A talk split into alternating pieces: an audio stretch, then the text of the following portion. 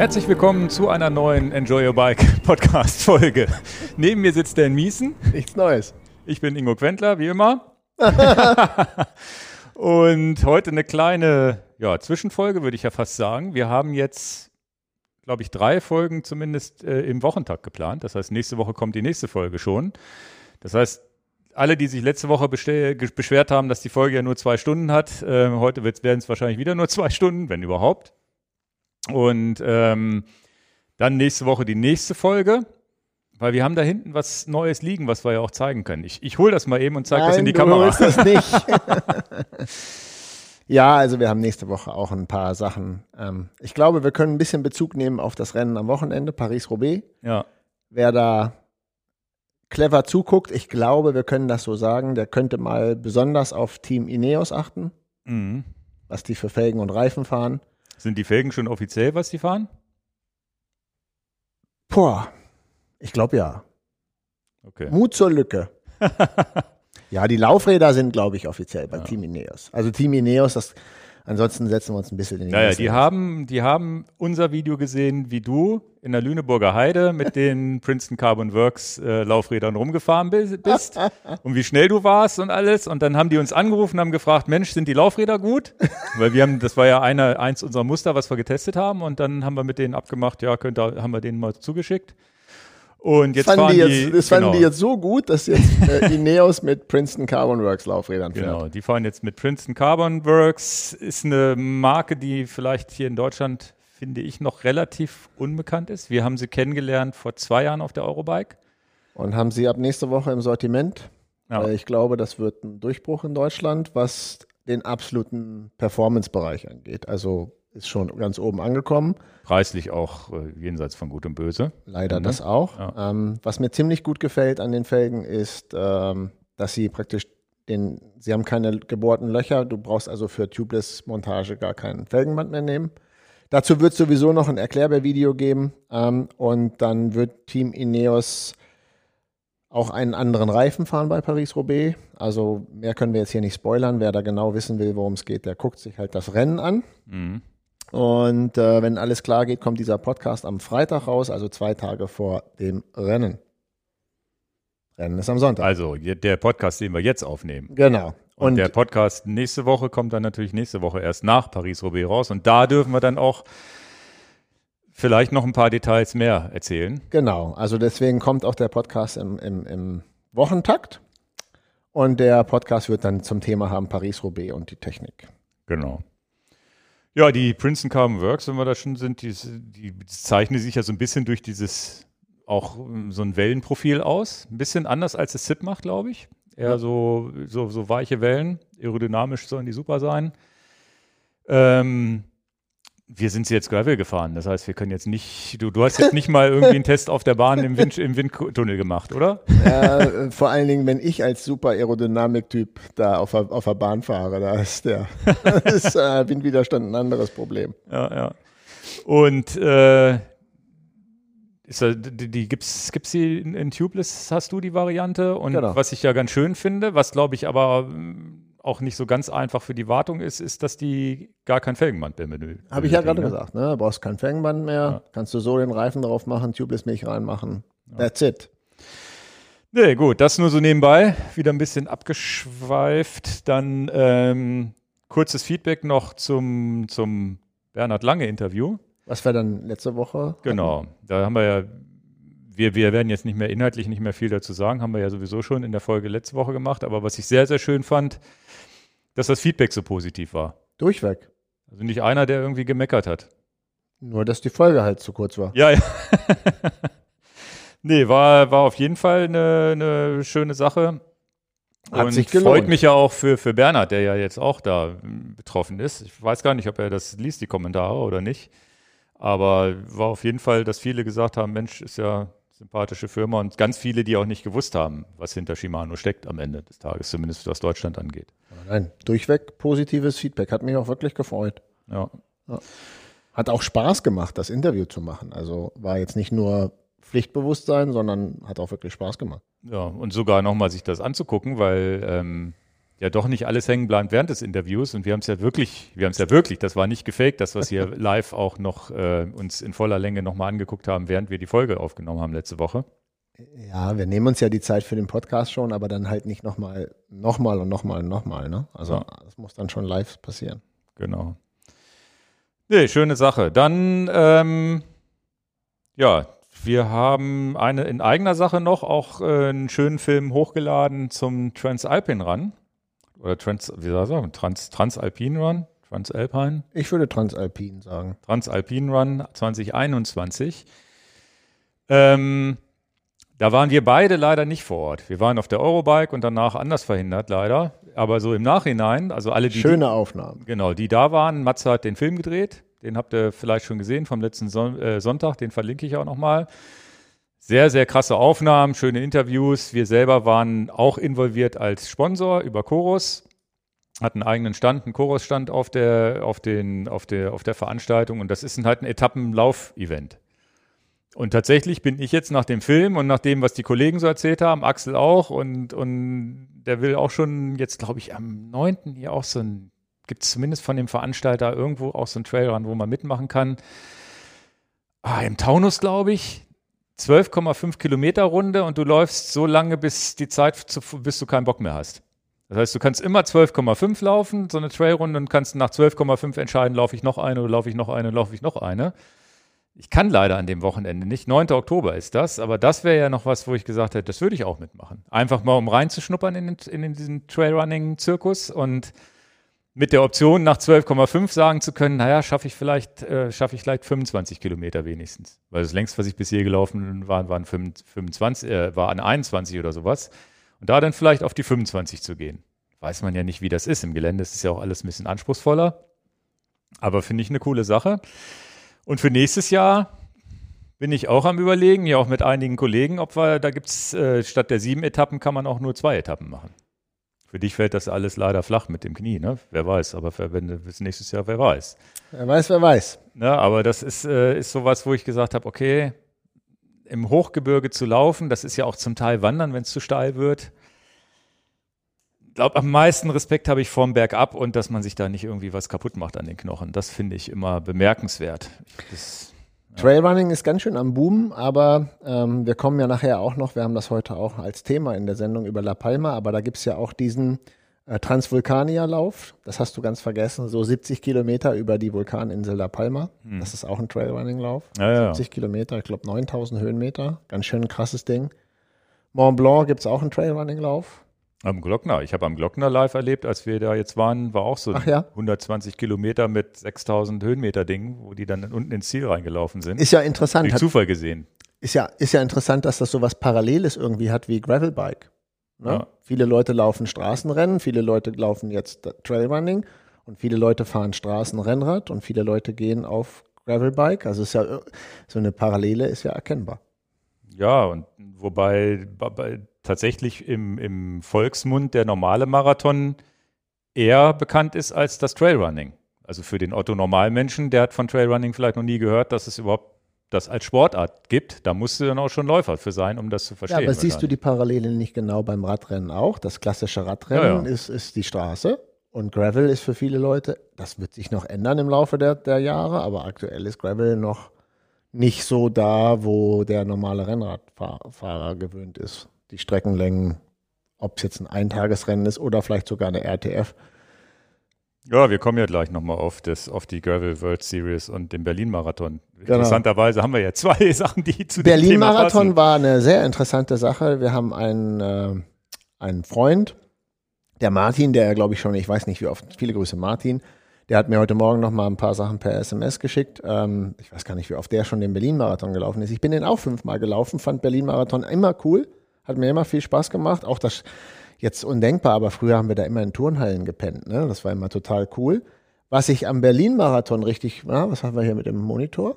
Ja, das. Äh, Unser dieser, dieser, blöde Monitor hier im Hintergrund. Der, der neuen Fernseher im Hintergrund, der macht uns ein kleines bisschen Kopfschmerzen.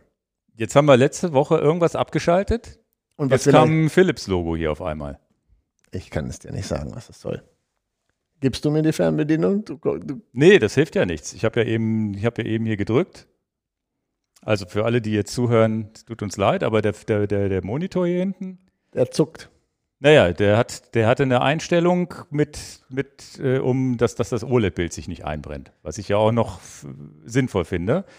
Man kam dann immer alle 20 Minuten mit irgendeiner Meldung, bitte Taste drücken, dass du weitergucken willst. Das haben wir jetzt abgeschaltet und jetzt kam so ein Phil- Philips-Logo eben. Wahrscheinlich, wenn das abgeschaltet ist, kommt irgendwann ein Philips-Logo. Und dann musst du da irgendwie deinen Monitor bewegen oder was musst du machen? Ja, ich weiß es nicht. Ich Also, hab, ich hab Dieser Fernseher wird jedenfalls niemals unser Pick. das mache ich den Vul- Vulkan hier im Hintergrund an. Das ist wenigstens ein bewegtes Bild. Vielleicht ärgert er uns dann nicht. Gucken wir mal. Da kommen wir ja noch zu, warum Ja, wir ja. das haben. Vulkan-Livestream. Aber wir sind nicht beim Vulkan. Es geht ja hier drunter und drüber, Ingo. Können Ja, wir jetzt ja. noch Struktur rein? Ich war jetzt, ich war jetzt auch gar nicht, wo du jetzt stehen geblieben bist. Berlin-Marathon. Ja, Der Martin. Unser Freund Martin hat schon ganz oft den Berlin-Marathon mitgemacht und ich habe den auch schon fünfmal mitgemacht. Bin ein großer Fan davon gewesen. Früher war das ziemlich cool mit dem ganzen Vorbereiten und jetzt haben wir ja eigentlich ja noch diese Corona-Restriktionen und da äh, fand ich es ja schon mal ziemlich cool, muss ich jetzt sagen. Und ich habe den Martin auch ausgequetscht, wie das war, dass eine Großveranstaltung als Marathonlauf mit 25.000 Teilnehmern stattfinden konnte. Fand ich einfach richtig. Also, dass Die man sich 25.000 Teilnehmer. Genau, ansonsten sind es 40.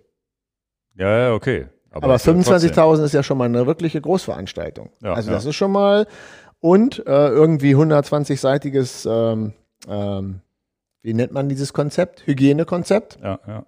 was ich schon ziemlich krass finde. 120 Seiten Kon Hygienekonzept auf die Beine zu stellen und habe ihn dann gefragt, wie war denn das? Fühltest du dich gut und so? Und Martin war jetzt auch geimpft und äh, sie haben halt, das möchte ich gerne mal sagen, weil mich das auch wirklich freut, dass sie das gemacht haben ähm, dass diese Veranstaltung stattgefunden habe. Das wollte ich sagen, äh, freut mich. Sie haben halt vier Startwellen gemacht und zwar halb, halbe Stunde St- St- Pause dazwischen. Mhm. Das ist natürlich clever. Das heißt, ein Block entzerrt sich und dann kommt nicht gleich dahinter alle paar Minuten die nächsten Läufer, sondern dann hat man eine halbe Stunde und dann kommt die nächste große Welle und dann nochmal und dann Aber pro Welle sind es ja trotzdem über 5000 Leute. Naja, aber es sind halt nicht 20.000 gleich, so dass es sich gleichmäßig. Die haben alle im 1,5 Meter Abstand hintereinander gestanden. Nee, aber dann volles Programm, oder wie? Genau, also die Blöcke äh, hintereinander gestartet, alle halbe Stunde. Ja, ja. Das also fand ich ja jetzt, du musst ja irgendeine Idee haben, Hast du es im machen. Fernsehen gesehen, oder? Nein, habe ich, ich war ja, Okay. ich war doch, ich war noch nicht da. Ich war doch jetzt gerade am Ach ja, stimmt. Ja, ja. Ist auch noch ein Thema von uns heute.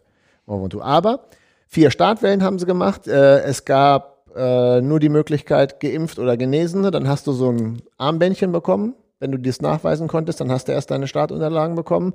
Und wenn du das nicht Also hattest, 2G. Genau, und dann Ja, gab mit 3G wird es ja auch viel zu kompliziert wahrscheinlich. Doch, doch, doch, haben sie gemacht. Aber ich wollte dir nur sagen, Ja. Geimpft und Genesene haben so ein, so, ein, so ein Bändchen bekommen, damit du dann deine Startunterlagen abholen konntest. Und wer das nicht hatte, da wurde vor Ort ein PCR-Test gemacht mit einer Gültigkeit für 48 Stunden. Okay. Und dann hast du ein anderes Bändchen bekommen, aber wurde es nicht ausgeschlossen. Hm. Was, glaube ich, auch okay war in dieser Aber es Sache. war kein Schnelltest, sondern PCR? PCR, Sicher. sicher. Wie haben sie das so schnell ausgewertet? Keine Ahnung, wie sie es gemacht haben. Okay.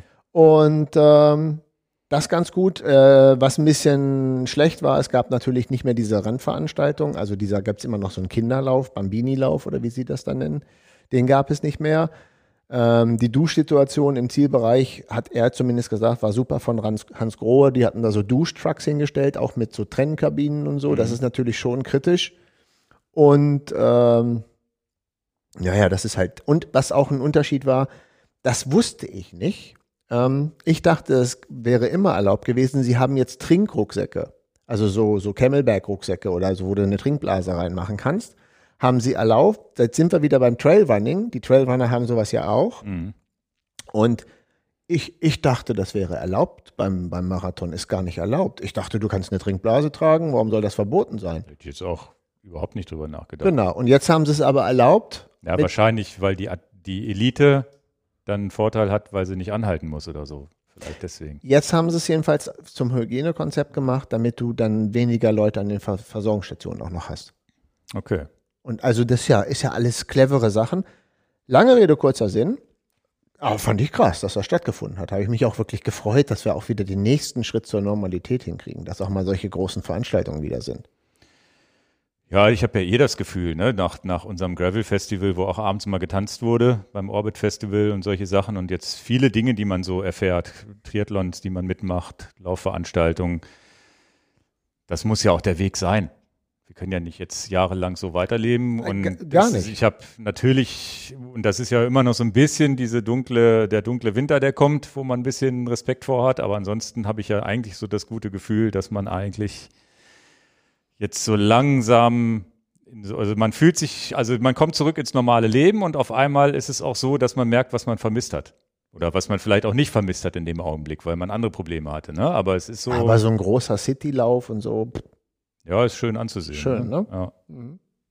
Und, und passt ja zu der Sache Gravel, äh, Laufen, Trailrunning, normales Marathon, Normalrennradfahren, diese Szene, dass das wieder eine Normalität kriegt. Passt ja auch zu der Sache. Der Transalpinrun war dann nur 2G oder war der auch der Transalpinrun? Das habe ich gar nicht mitbekommen. Okay, weil die werden ja auch ein komplett getestetes Feld Ja, gehabt ja. haben. Also ich gehe auch davon aus, dass sie 3G gemacht haben. Ne? Ist ja auch meines Wissens gar nicht Deutschland gewesen. Ich weiß gar nicht, ob der überhaupt einmal in Deutschland war oder nicht direkt in Österreich sogar gestartet war. Er, geendet hat er in Italien. Ja. ja, kann sein, dass er in Deutschland gestartet ist und das ist ja in sieben, Eta sieben Etappen. Also sieben Etappen mit Marathons, Höhenmetern. Das sind am Ende, glaube ich, 16.000 Höhenmeter oder sowas. Nee, 13.500, wenn ich es richtig in Erinnerung habe. Sie 237 Kilometer. Also es ist auch eine unvorstellbare Leistung und äh, wir haben wir haben ja Kontakt zu denen, die, wir haben zwei Teams gesponsert mit Chorusuhren und zu denen haben wir auch mal einen Kontakt. Das wäre sicherlich auch mal wert, mit denen mal zu quatschen, wie, wie man, Ich kann wie mir man ja das gar- überhaupt hinkriegen kann. Genau, wie kann man denn, wenn man einen Marathon im Gebirge läuft, am nächsten Tag nochmal einen Marathon im Gebirge laufen? Dann wäre ich ja, also das kann ich mir nicht vorstellen, aber es gibt Leute, die das hinkriegen. Ja, ja. ja gut, das sind aber auch wirklich, die wiegen auch alle nur 60, 70, wenn überhaupt, ne? Das sind ja ganz, ganz, muss ultra leicht sein wahrscheinlich. Ähm, Naja. Wobei bei diesen Jedermann-Geschichten auch mal Leute mitlaufen, die ganz, ganz normal aussehen, ne? Also die geht, geht ja auch. Die ganz normal aussehen. Ja, Irgendwann bei Amazon Prime habe ich auch mal so einen Film gesehen, das, äh, wo es darum ging, dann mit, mit Königstor hoch oder was auch immer. Also auch so ganz steile Dinger, und die wandert man ja dann zum Teil auch, aber das ist schon, schon krass. Also da ist, das ist nochmal so eine eigene Szene, die natürlich jetzt auch immer populärer wird, weil immer mehr Leute einsteigen. Und ich selber habe da auch schon seit Jahren, ich habe sogar Magazin, Trailrunning-Magazine gelesen, so weil ich es immer geil fand, aber habe nicht den, den Weg dazu gefunden. Und das ist vielleicht auch eine Frage dessen, wo man wohnt. Ich könnte ja zum Deister fahren, um da zu joggen. Dann hätte ich ja zumindest so ein bisschen Trailrunning-Feeling, so Berg hoch, Berg runter, steil genug ist es auch. Wenn dann da vielleicht so ein bisschen, aber muss man auch gucken, ob man, ob es da Trails gibt, die man laufen kann oder nicht. So nebenbei auch. So muss, muss man so, so ein paar Pfade finden. So nur den Waldweg hoch runter macht ja auch keinen Spaß. Dann, dann könnte man auch in den Harz fahren. Aber es ist halt doch eine Hürde, ist was anderes, als jetzt abends mal eine halbe Stunde noch vor der Haustür zu laufen. Und ähm, dann mit der Höhenluft und sonst wie. Vielleicht muss ich einfach mal die nächstes, nächstes Jahr in die Alpen mal kein Fahrrad mitnehmen und dann nur rumjoggen. Wirklich mal, vielleicht auch mal mit der Seilbahn hochfahren und dann im Hochgebirge da ein bisschen rumjoggen, wieder zurückkommen. Einfach das, was man sonst wandern würde. Nur nicht runterlaufen, das macht auch die Knochen kaputt. Halleluja. Ja, ich glaube, du musst es üben. Das ist das. Du musst es halt üben. Ne? Also, ja, Knochen und Waden. Muss, weiß noch vom Wandern hier, wo wir wieder bei La Palma sind. Aber wollen wir das mal jetzt hier spoilern, warum wir eigentlich einen Vulkanausbruch im Nee, das, Hintergrund das zeigen? Thema machen wir jetzt ganz am Ende. Ich weiß, aber was ich jetzt sagen muss, es, es wird die, die Leute, die uns nur zuhören, werden das nicht verstehen, aber ich habe, weil das Bild so wackelt, meinst du, das könnte die Leute irre machen, dass das da so wackelt? Ja, uns nur. Ich glaube, da wir, das ist so weit weg, der Fernseher ist so klein auf dem Bildschirm. Okay. Ist halt ein Livestream. Wahrscheinlich ist windig auf La Palma. Sieht man ja auch, der Rauch geht nach rechts. Naja, diesen Livestream habe ich oft schon geguckt. Also, Oder also, angehabt also zumindest. warum wir das, nee, eigentlich müssen wir das mal kurz erklären, warum wir das überhaupt jetzt Nein, das machen wir gleich. Ich habe noch zwei, drei andere Themen, die wir schnell, schnell wegwursten, weg, wegverwursten Also für können. Leute, die uns nur zuhören, auf unserem Fernseher im Hintergrund seht ihr den Vulkanausbruch auf der Insel La Palma und wir haben einfach den Livestream hier laufen, damit nicht der Fernseher wieder ausgeht. damit der Fernseher nicht ausgeht. ich glaube, wenn der, wenn der merkt, dass er bewegtes Bild kriegt, macht er auch nicht solche Zicken.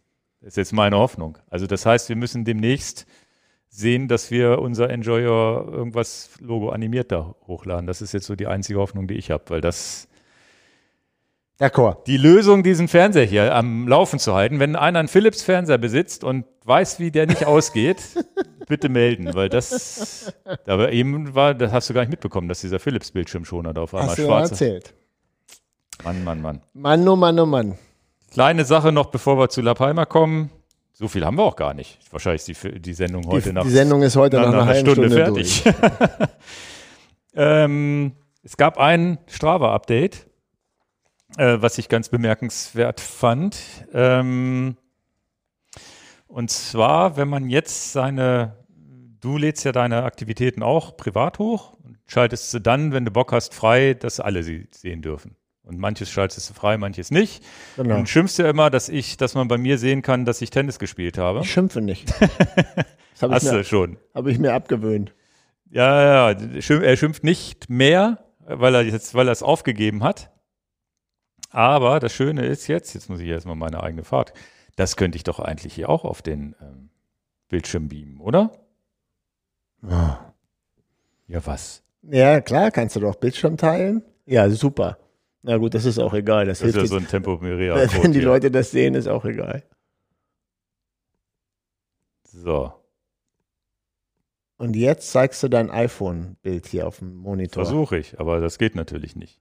Alle, die jetzt zuhören, so, Podcastraum, Lautsprecher und TVs. Oh, Geht nicht. da doch hier muss ich machen. Podcastraum. Ah. Was wir alles hinkriegen. Ah, Aktivität am Morgen. Wenn Ja. du jetzt in dein Strava-Feed guckst, findest du das nicht, obwohl ich es live geschaltet habe. weil, du, weil du gesagt hast, das soll Dan Miesen nicht sehen. Ja, genau. Dann es gibt jetzt eine Dan Miesen-Taste bei Strava, wo man sagen kann, alle außer Dan dürfen das sehen. Ist das geil? Ähm, Und warum sehe ich das nicht? der Witz ist, und das ist tatsächlich so ein ganz, ganz kleines Update, was kam, was ich aber wirklich hoch, was ich wirklich gut finde. Ähm, Aktivität bearbeiten. Es Und gibt jetzt? jetzt? einen Punkt hier unten, den haben aber, glaube ich, nicht alles und da steht nicht im Start- oder Clubfeed veröffentlichen. Das nicht heißt, Im Start oder im Clubfeed?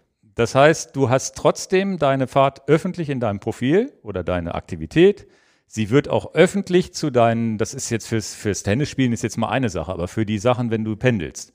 Pendelst jeden Tag den gleichen Weg. Das sind zwei Fahrten bei Strava, die, womit du die Leute nervst, weil sie wissen ja sowieso, dass du die zwei Ta Fahrten jeden Tag machst. Ne, deswegen habe ich das irgendwann privat geschaltet. Und dann ist es aber so, dass in der Statistik die Leute, die mir folgen, sehen natürlich die Kilometer auch nicht auftauchen. In den Segmenten tauche ich nicht auf, weil es privat geschaltet ist. Ah, Ist jetzt vielleicht auch nicht das Allerwichtigste, dass man mit seiner Pendelfahrt im Segment auftaucht, aber ähm, dadurch, dass es privat ist, zählt es auch in deine Statistik nicht rein. Du Doch. selber, ja, du siehst es in deiner eigenen Statistik, aber Fremde können es nicht sehen. Okay. Oder wie auch immer. Ne? Es ist verfälscht das so ein bisschen.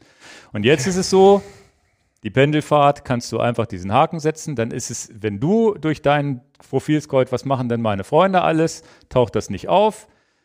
Wenn man, es ist aber trotzdem sozusagen öffentlich im Strava-Universum veröffentlicht, sodass Segmente zählen, dass es in die Statistik reinzählt und dass ich, wenn du diese, wenn du diese Tennisspiele jetzt finden willst, musst du halt auf mein Profil gehen und gucken, was ich so die Woche über gemacht habe.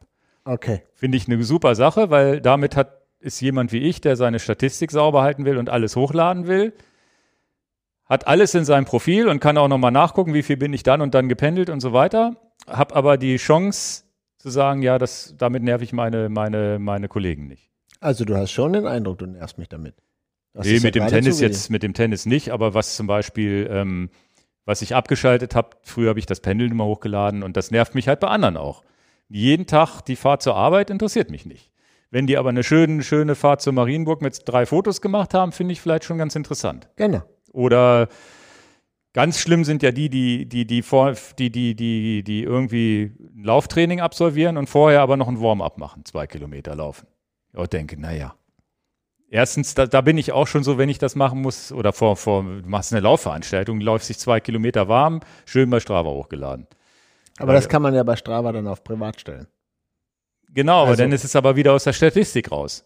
Aber sind die zwei Kilometer denn jetzt wichtig in der Statistik? Das, ist so die Frage. Ich habe mein Aber Warm-up nie aufgezeichnet. Aber die Antwort, ich kann die Antwort ja geben. Das ist ja unwichtig. Ja, aber es gibt Leute wie zum Beispiel mein Schwager früher, der ist halt, war mal Ultraläufer und sein Ziel war halt 5000 Kilometer im Jahr zu laufen. Aber dann sind die zwei Kilometer Warm-up doch völlig egal. Ja, aber die, die zwei oder drei Kilometer Warm-up, die du 100 Mal im Jahr hast, sind auch 300 Kilometer.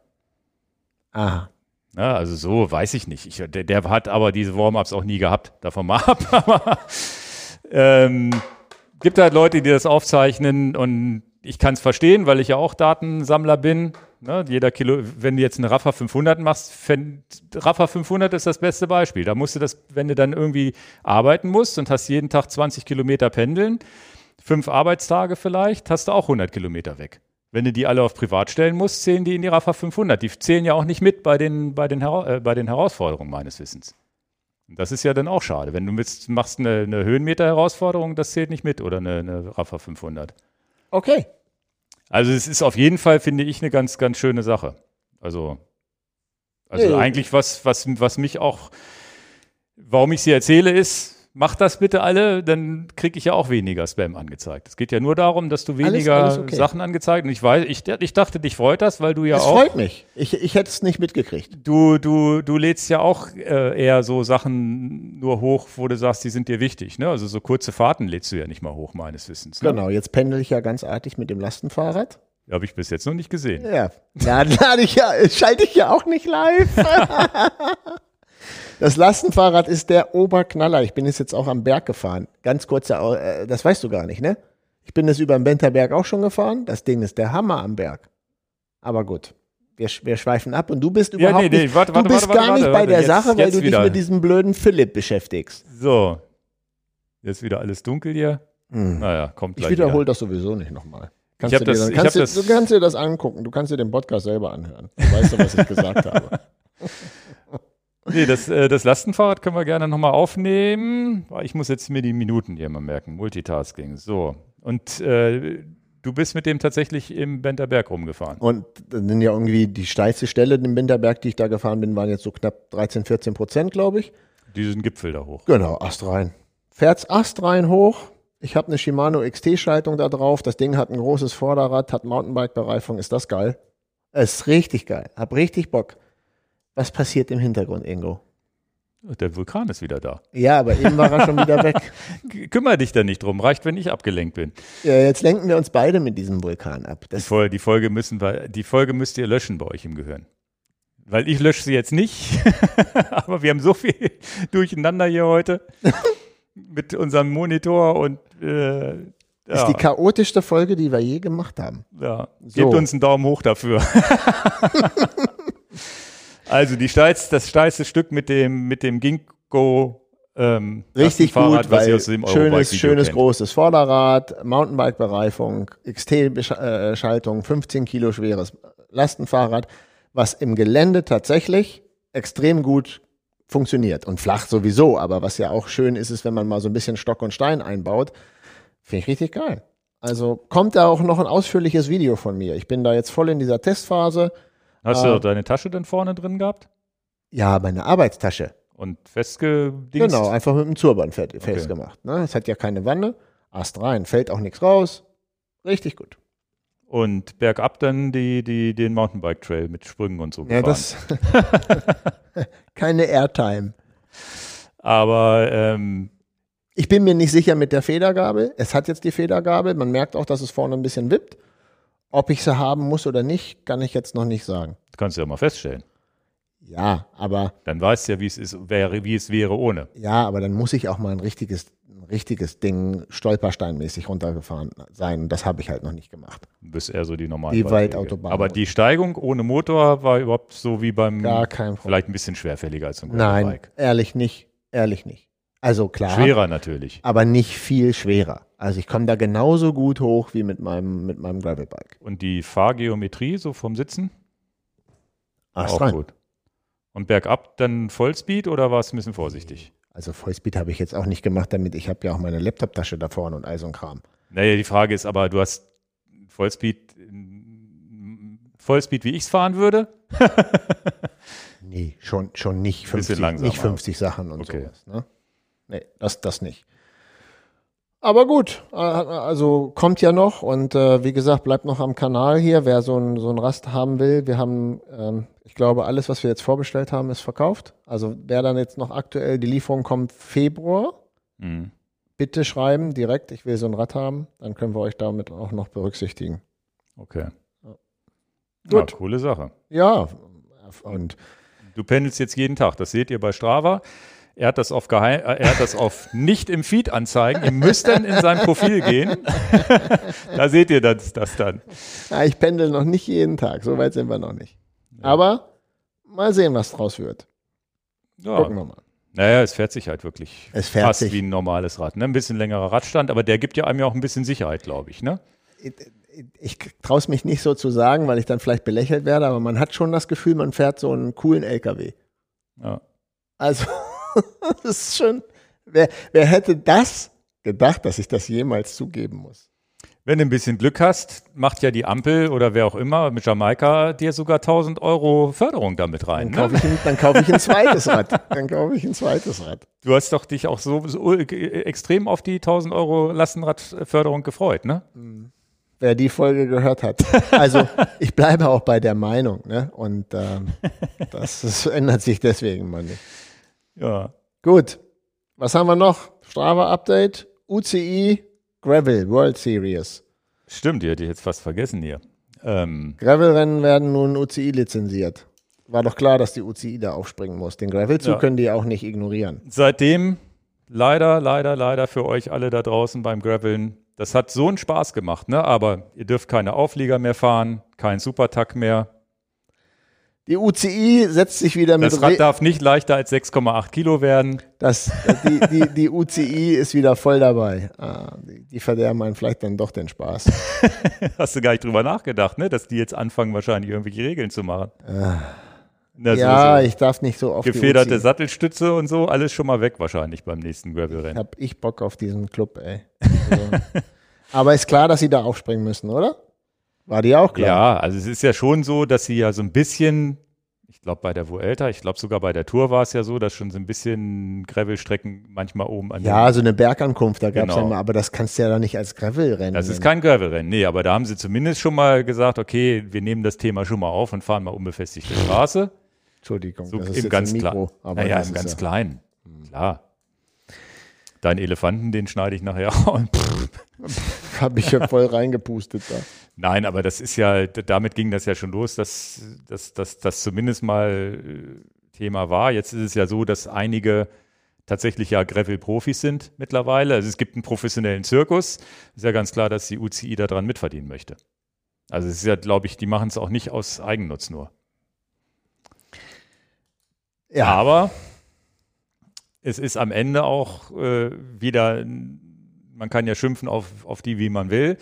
Dadurch, dass eine Organisation dann vielleicht auch mal eine Gravel-Weltmeisterschaft oder was anbietet, ist es natürlich, natürlich, auch wieder mehr Aufmerksamkeit. gibt es eine Aufmerksamkeit, da steckt eine Infrastruktur dahinter und es gibt natürlich auch Fahrer, die vielleicht ja dann auch eine Chance haben, mit Gravel Geld zu verdienen. Du kannst als guter Cyclocrosser kannst du mittlerweile Geld verdienen, du kannst als guter Radsportler ja erst recht Geld verdienen. Cyclocrosser musst du schon Glück haben, dass du in Belgien wohnst wahrscheinlich. Ähm, aber es ist so, dass, dass du vielleicht dann im Gravel auch zumindest mal Gehälter bezahlt werden, wo du vielleicht ein bisschen von leben kannst. Man weiß es nicht.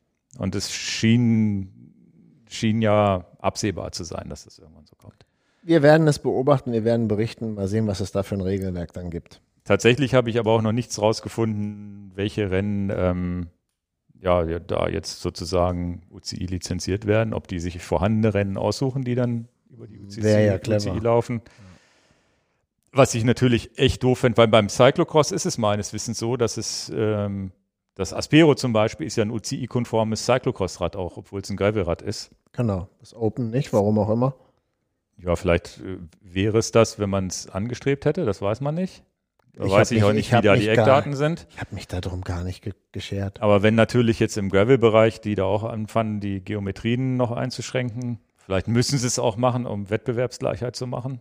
Aber eigentlich ist ja das Schöne in der normalen, sagen wir mal, Independent Gravel-Szene ist ja das Kannst du Schöne. machen, was du willst.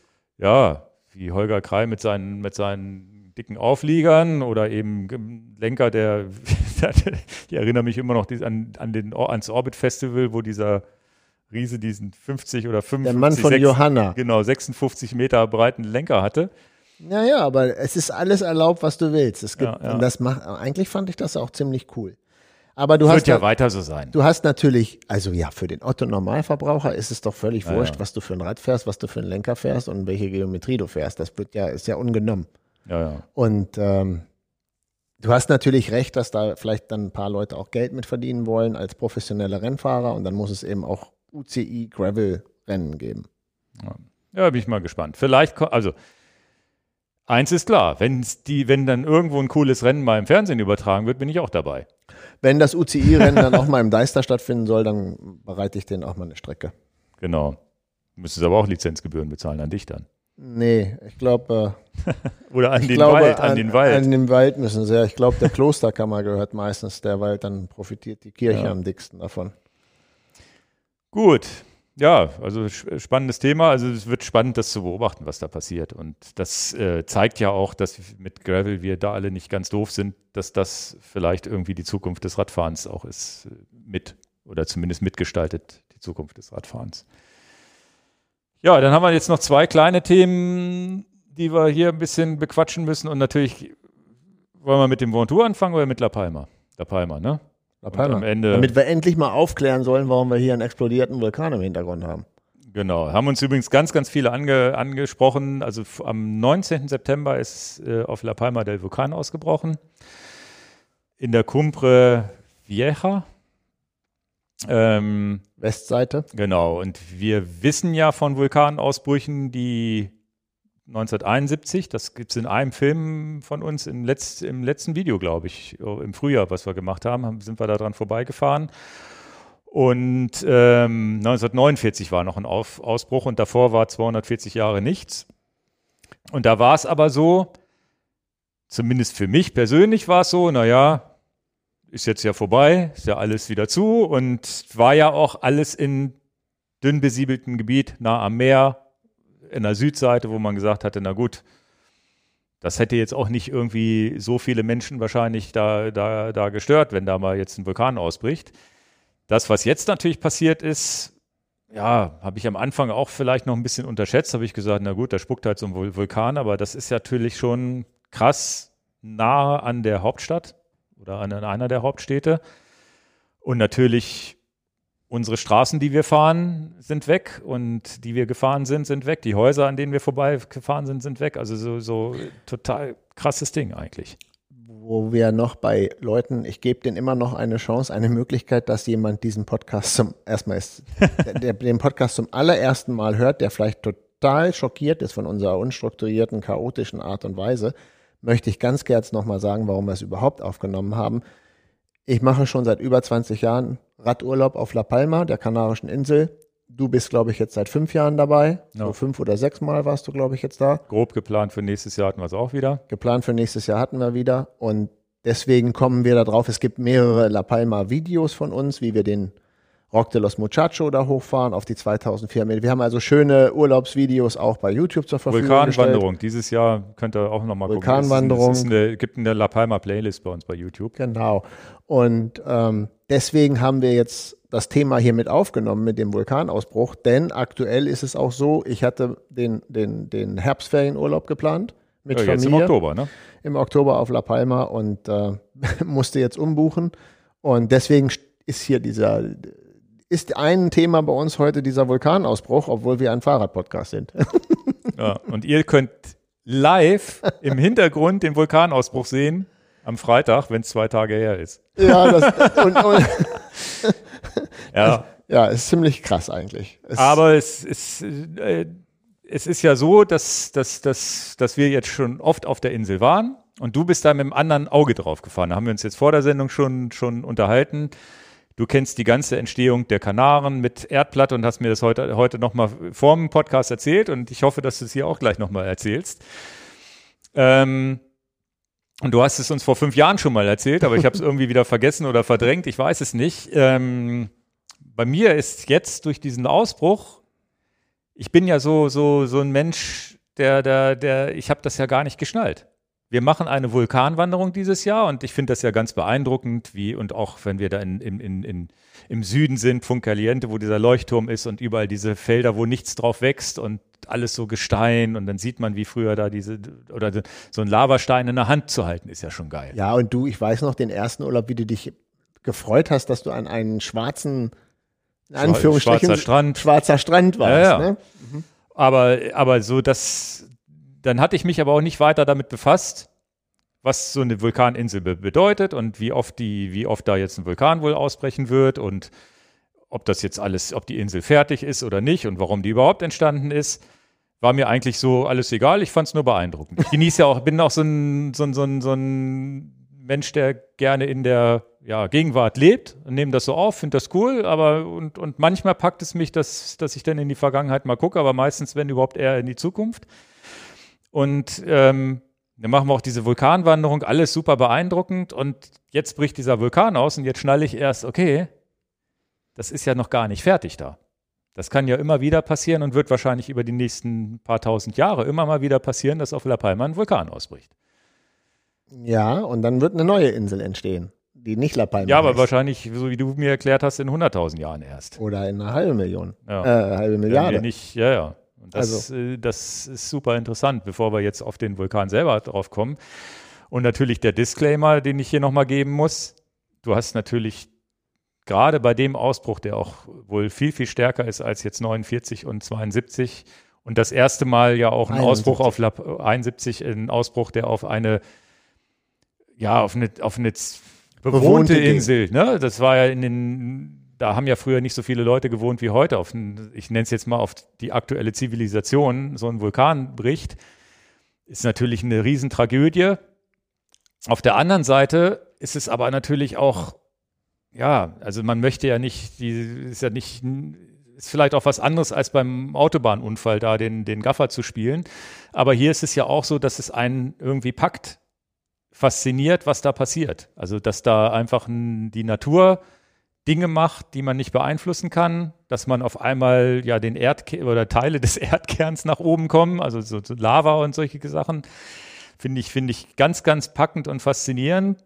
Und gleichzeitig darf man aber nicht vergessen, dass da Leute ja wirklich, Gott sei Dank kommt keiner zu Schaden, aber zumindest ihre Existenzen da bedroht sehen.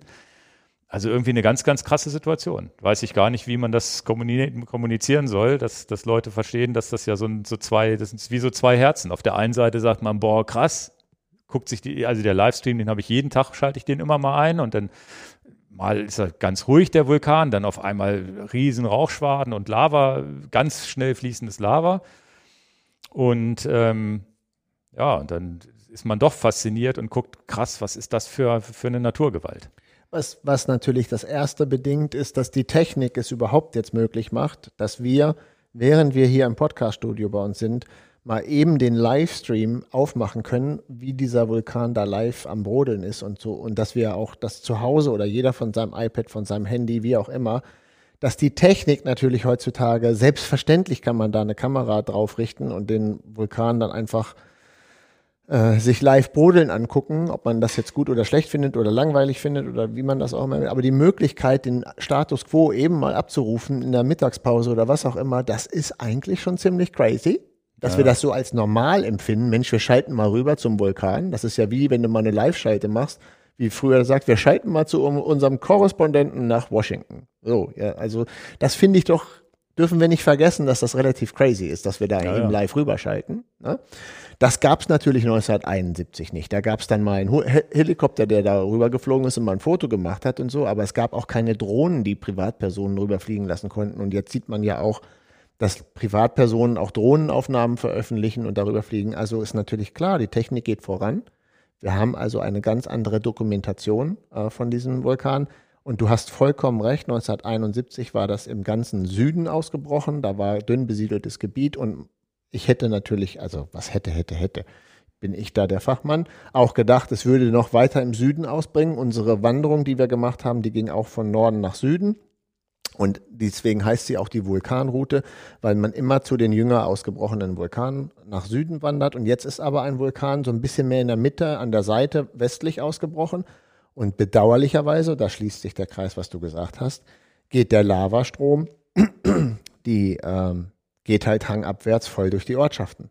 Ja. Und da ist natürlich wirklich traurig, ja. Dann, und ist ja klar, da bleibt kein Haus, kein, nichts bleibt da ähm, den. Was wir so krass äh, besprochen haben, ist, wir erkennen halt auch die Straßen wieder, wo wir natürlich selbstverständlich im Februar noch langgeradelt sind. Und jetzt schließt sich der Kreis wieder, wie selbstverständlich wir im Februar da noch rumgeradelt sind und jetzt ist das unmöglich. Ja.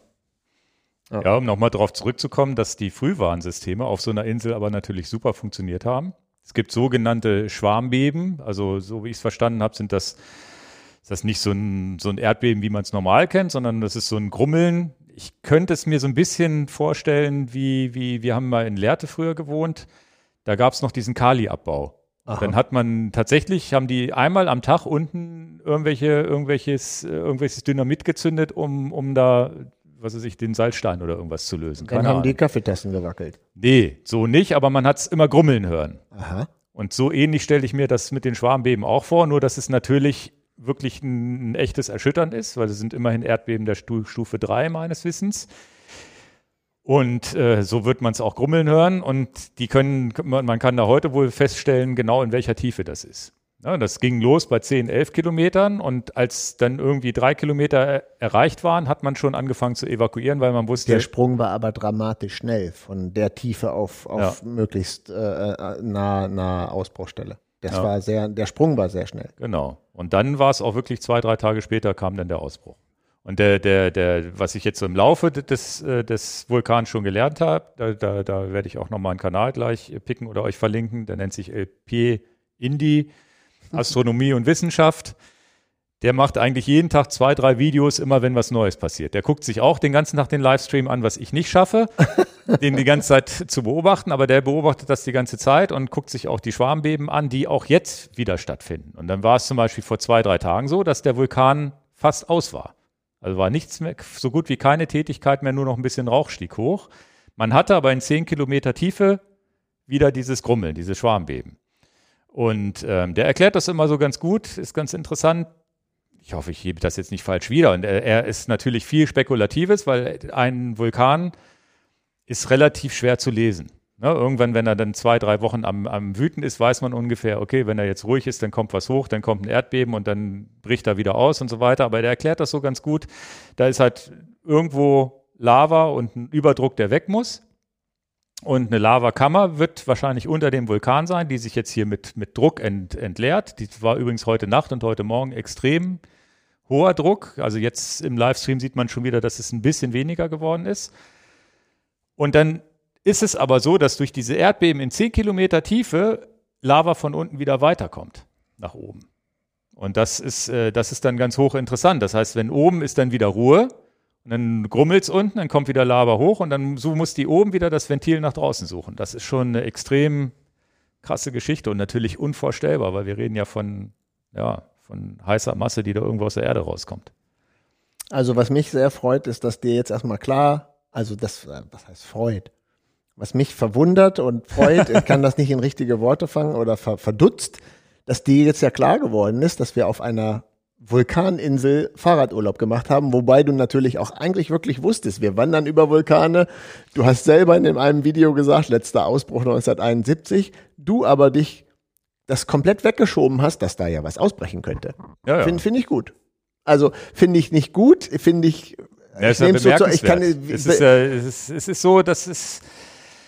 Also, weiß ich nicht. Es, es nee, weiß gut, ich nicht, womit man sagen. das vergleichen kann. Das wahrscheinlich, ich wollte nicht wenn gut ich jetzt sagen, ist mir rausgerutscht. Ich wollte sagen, interessant, dass du das ja. so weggeschoben hast. Ja, aber es ist wahrscheinlich so, wenn ich jetzt im Winter das erste Mal in ein Skigebiet fahre, denke ich wahrscheinlich auch nicht drüber nach, da könnte ja gleich eine Lawine kommen. Ja, vielleicht schon eher, wenn gewarnt wird, ne? Weiß ich nicht. Also, mhm. Aber man verlässt sich vielleicht auf alle Warnsysteme. Ja. Und das hat, wie du schon beschrieben hast, hat ja jetzt hier perfekt funktioniert. Keiner, also bisher kein Personenschaden. Das finde ich schon wirklich bemerkenswert. Ja. Und ähm, ja, dir war das eher bewusst, weil du, weil, weil du, das hast du mir vorhin ja auch nochmal erklärt, weil dir bewusst war, dass La Palma die jüngste Insel ist und dass die immer noch über diesem Hotspot heißt das. Äh, diesem ja, Hotspot liegt. Mhm. Also ist ja ziemlich, soll ich das nur ganz abstrakt, ganz banal erklären? Ja, du kannst es jetzt so erklären, dass es ein Zuhörer versteht, ohne, ohne gestikulieren. ohne gestikulieren. also es ist, es ist einfach gesprochen, es gibt halt diesen Hotspot, wo praktisch jetzt die Lava austritt. Also der ist ja letztendlich Meeresgrund. Und der, Den gibt's aber in, den gibt's aber zu 80 Prozent sind alle Vulkane irgendwie im Meer, wenn ich das richtig verstanden habe. Genau, also ursprungs. Diese Hotspots. Genau, und diese, die, diese Hotspots kriegen wir ja gar nicht mit, wenn da unten im Wasser irgendwas rumbrodelt und rausblubbert oder so. Das ist dann in 4, 5, 6, 7.000 Meter Tiefe. Dann kriegst du ja gar nichts mit. Mitkriegen tun wir es dann, wenn es immer durch die Oberfläche kommt. Also wenn es dann nahe an die Oberfläche kommt und dann naja, oder halt an Land passiert. Oder an Land halt passiert. Aber ganz entscheidend ist, dass ähm, die Kanarischen Inseln nur einen Hotspot haben. Also es gibt gar nicht diesen Hotspot, wo dann Lanzarote entstanden ist und einen anderen Hotspot, der jetzt für La Palma ist. Es ist immer der gleiche Hotspot. Und jetzt musst du dir vorstellen, La Palma ist ganz westlich, weil sich diese, diese Plattenverschiebung, ich kann das auch nicht so gut erklären, aber diese Plattenverschiebung befindet sich über den Hotspot. Und jetzt ganz banal, kannst du sagen, ah ja, dann gibt es diesen Vulkanausbruch dann mal von diesem Hotspot, Lanzarote entsteht, blups. Die Platte verschiebt sich, der Hotspot bleibt aber da und dann kommt die nächste äh, Geschichte, das ist dann Fuerteventura und Gran Canaria. Und so schiebt sich, wenn wir die Kanaren jetzt sehen, sind jetzt äh, Lanzarote Richtung Afrika gegangen und äh, dann, wie gesagt, Fuerteventura, Gran Canaria, Teneriffa und La Palma ist die westlichste Insel das heißt, aber der Hotspot bleibt. Genau. Aber das Land verschiebt sich oben drüber. Richtig, Über, genau. Okay. Und ich glaube, die Hawaii-Inseln, da ist das nicht so. Die hawaiianischen Inseln, das sind, da, da ist es auch wirklich so, dass das jeder einen Hotspot hat. Da bin ich nicht ganz sicher. Ich glaube, dass das bei den Kanaren ist es so, da weiß ich es, aber bei den bei hawaiianischen Inseln, da weiß ich das nicht, ob das, ich glaube, das sind mehrere Hotspots da. Aber jetzt, um das zu sagen, was du gesagt hast, da war mir ja klar, ähm, La Palma liegt da immer noch am Hotspot am nächsten, weil es eben auch die westlichste Insel ist. Und der Ausblick, den wir jetzt gar nicht überblicken können, in 500.000 Jahren, dann ist es eben nicht La Palma, wenn der Hotspot noch da ist, sondern entsteht da eine neue Insel, die wir okay. jetzt, ne? Ich hab, wir haben ein Video vor der Sendung rausgesucht, das verlinke ich unten auch, wo man sieht, ein Hotspot unter Meer ist eigentlich wie ein Vulkan unter Meer, da kommt halt auch Lava, Gestein und sowas irgendwie aus, aus dem Erdkern Du kriegst raus. es halt ja nur nicht mit. Man kriegt es nur nicht mit. Und so eine Insel entsteht letztendlich dadurch über Millionen oder Hunderttausende von Jahren, dass immer da unten was rauskommt und irgendwann ist das so viel, dass ein Berg entsteht. Genau. Und das ist der Rocke de los Muchachos wahrscheinlich als Ursprungsberg, kann man das so sagen? Ja, ist ja dann 2400 Meter oberhalb der Wasserlinie, aber nach unten geht er ja auch runter. Ja, das heißt, das ist irgendwie so ein 7.000, 8.000 Meter hoher Berg. Ich weiß es zum Beispiel konkret, weil ich auch auf, auf Big Island war, ähm, da wo auch der Triathlon ist, in Kona. Da haben wir eine Höhe von über 4.000 Meter oberhalb mhm. des, des Meeres. Also die, die, wenn wir jetzt so sagen, die Berghöhe ist dann über, über 0, 4.000, über 4.000 Meter, ich glaube 4.600 hoch. Ist auch noch aktiv übrigens aber eben auch 6000 nach unten. Das heißt, wenn du den ganzen Berg siehst und jetzt nicht das Meer damit berücksichtigt, ist das höher als der Mount Everest. Mhm. Mount Everest 8848, aber der, der, der, der, der geht ja erst der, der Vulkan, ja, ja. wenn du jetzt das Wasser weglassen würdest, wären wir über 10.000 Meter. Mhm. Mhm. Das ist ganz interessant und das, das entsteht man nicht so eben schnell. nie, nee, so einen Berg aufzuschicken von 6000 äh, äh, Metern, das dauert schon ein bisschen. Ja, was wir jetzt natürlich nicht wissen, wie das denn passiert, wenn jetzt der Roque de los Muchachos als wahrscheinlich der Ursprungsvulkan mal war, der ist dann ja irgendwann erloschen oder die Platte ist, entweder ist die Platte weitergegangen oder er war einfach zu schwer, dass noch Lava unten nachfließen konnte und dann sucht die sich einen anderen Weg. Und dadurch, dass wir jetzt immer noch auf diesem Loch Hotspot sind sozusagen, ja, Weg des geringsten Widerstands, das habe ich auch in diesen Videos gelernt, dann, dann ist jetzt genau dieser Punkt der, wo die Lava sagt, ach, da komme ich jetzt nochmal durch. Während wahrscheinlich der alte Vulkan, wo sie vor, vor 60, 70 Jahren durchgekommen ist, ja, wahrscheinlich ist der Berg so schwer, dass sie da, das, und der Druck zu niedrig, um da, um da wieder durchzubrechen. Und ich glaube, diese Vulkanausbrüche, die sind relativ gut überschaubar, weil da kommt es jetzt raus, da wird da Druck ausgelassen, da weiß man schon, da äh, wird diese Lava abgelassen. Ich glaube, wer das mal bei YouTube gucken will, oder da gibt es auch, glaube ich, Dokumentationen, die man sich vielleicht bei Netflix oder irgendwo runter oder bei Amazon, muss ich mal gucken. Ich glaube, Mount St. Helens war so ein ganz schlimmer Berg, der so richtig explodiert ist und wo mhm. es auch wirklich viele, viele Tote gab und sowas. Mhm. Ja. Na gut, was interessant ist, wir waren da im Februar Radfahren. Ich war da auch schon 20 Mal Radfahren. Wir empfehlen immer den Leuten im Podcast, fahrt doch mal nach, nach La Palma, wo ihr so eine Vulkaninsel mit dem Radfahren äh, beackern könnt. Und es ist auch für Gravel ganz toll. Und nichtsdestotrotz haben wir natürlich gar nicht gesagt, dass es natürlich auch eine, eine Insel ist, wo das mal ausbrechen könnte. Und das ist schon irgendwie krass, ja, dass man das vor einem halben Jahr waren wir da. Ja, ja. Haben wir naja, noch, vorhin wir sind wir da lang gefahren, zweimal. Ja, ja, so. ja. Naja, deswegen reden wir kurz hier drüber. Die Leute können das wahrscheinlich gar nicht kapieren, warum wir hier über Vulkane reden in unserem Podcast. Aber das naja, ist unser, das ist unser, kennt, also das ist unser Leben. Es kamen ganz viele Nachrichten sofort, als der ausgebrochen. Mensch, hier habt ihr das gesehen ja, und klar. so weiter. Und ähm, es ist, es tut einem leid für die Leute da. Das ist also sehr. Am Ende ist es so, man, man trotz alledem ist es natürlich was womit man tatsächlich leben muss. Es ist jetzt auch nicht was klimabedingt ist oder sonst wie, das ist halt einfach da, das gehört mit dazu. Es war mir nicht bewusst, also wenn jetzt, ja, man macht sich ja Gedanken, Mensch, auf La Palma, wir, wir standen ja schon vor den Immobilienangeboten, wo man gesagt hat, ach, wenn man ja mal älter ist, könnte. Verrat das doch hier nicht so. wenn man mal älter ist, also es ist ja so eine schöne Insel und so entspannt da, wo man sagt, okay, hier mal wäre jetzt nicht meins, weil ich dann sage, da bin ich, mache ich mich zu abhängig von einer Insel oder von einem, einem Urlaubsort, aber das ist, es ist zumindest nicht ganz abwegig zu sagen, ach, kaufe ich mir ein kleines Häuschen da. Die Idee hätte ich jetzt nicht mehr. das ist eigentlich nicht okay, dass wir darüber schmunzeln, denn das ist natürlich, da haben Leute ihr auch, auch das Häuschen, wo sie dann Rente gegangen sind, dann ja, ja. Also das ist, das ist, da können wir uns nicht drüber, das drüber sind tatsächlich das sind, da sind, auch, ja, ja. da sind Existenzen weggegangen und äh, ich, als wir im Februar rübergeflogen sind, habe ich schon gesagt, Mensch, ist das alles Käse mit dieser Corona-Sache, dass die Leute da echt, die, da ist Tourismus auch eine wichtige Einnahmequelle. Da, die haben schon sehr gelitten durch diese ganze blöde Corona-Sache und jetzt kriegen sie auch noch einen Vulkanausbruch. Also das trifft einen schon auch wirklich hart. Ja. Auch ich habe jetzt die Urlaubsreise mit der Familie storniert dahin. Ja, ja. Auch. Ja, es ist am Ende wirklich, eine, was das angeht, gibt ja viele Sachen. Also es gibt die Einheimischen, die da wohnen, vielleicht auch ein Ferienhaus betreiben. Dann gibt es die Leute, die vielleicht auch aus dem Ausland kommen, sich ein Ferienhaus da gekauft haben und was jetzt weg ist, das ist zumindest nicht mehr, wahrscheinlich nicht existenzbedrohlich, weil sonst könntest du dir das da nicht leisten. Das überlebt man, aber trotzdem natürlich ein Scheißschicksal, davon mal ab. Und was man auch nicht vergessen hat, wie viele Plantagen und Wasserversorgung da jetzt auch kaputt gegangen ist. Ne? Das heißt, die ganze Bewässerung der, der Bananenplantagen, was ja auch ein wichtiger Wirtschaftsfaktor für die, für die Insel ist, ist auch ein Riesenproblem. Und auch die Ernten jetzt natürlich kaputt durch den Ascheregen. Und das ist, betrifft fast die ganze Insel, da, weil dieser, dieser Ascheregen giftig ist und sofort die, die Bananen zum Verderben treibt. Also es ist schon am Ende eine Riesentragödie, aber halt keine menschengemachte im Gegensatz zu anderen Tragödien, die es vielleicht gibt. Und es ist irgendwie krass. Also es ist so, so, so, natürlich ist man auch komplett machtlos gegen. Und ja, man kann es noch was, nicht mal vorhersehen, was jetzt noch passiert. Ja, aber was natürlich trotzdem zum, zur Grundbildung, äh, fällt mir kein anderes Wort ein, ähm, gehört, ist natürlich, da merkst du auch, wie klein wir als Menschen sind.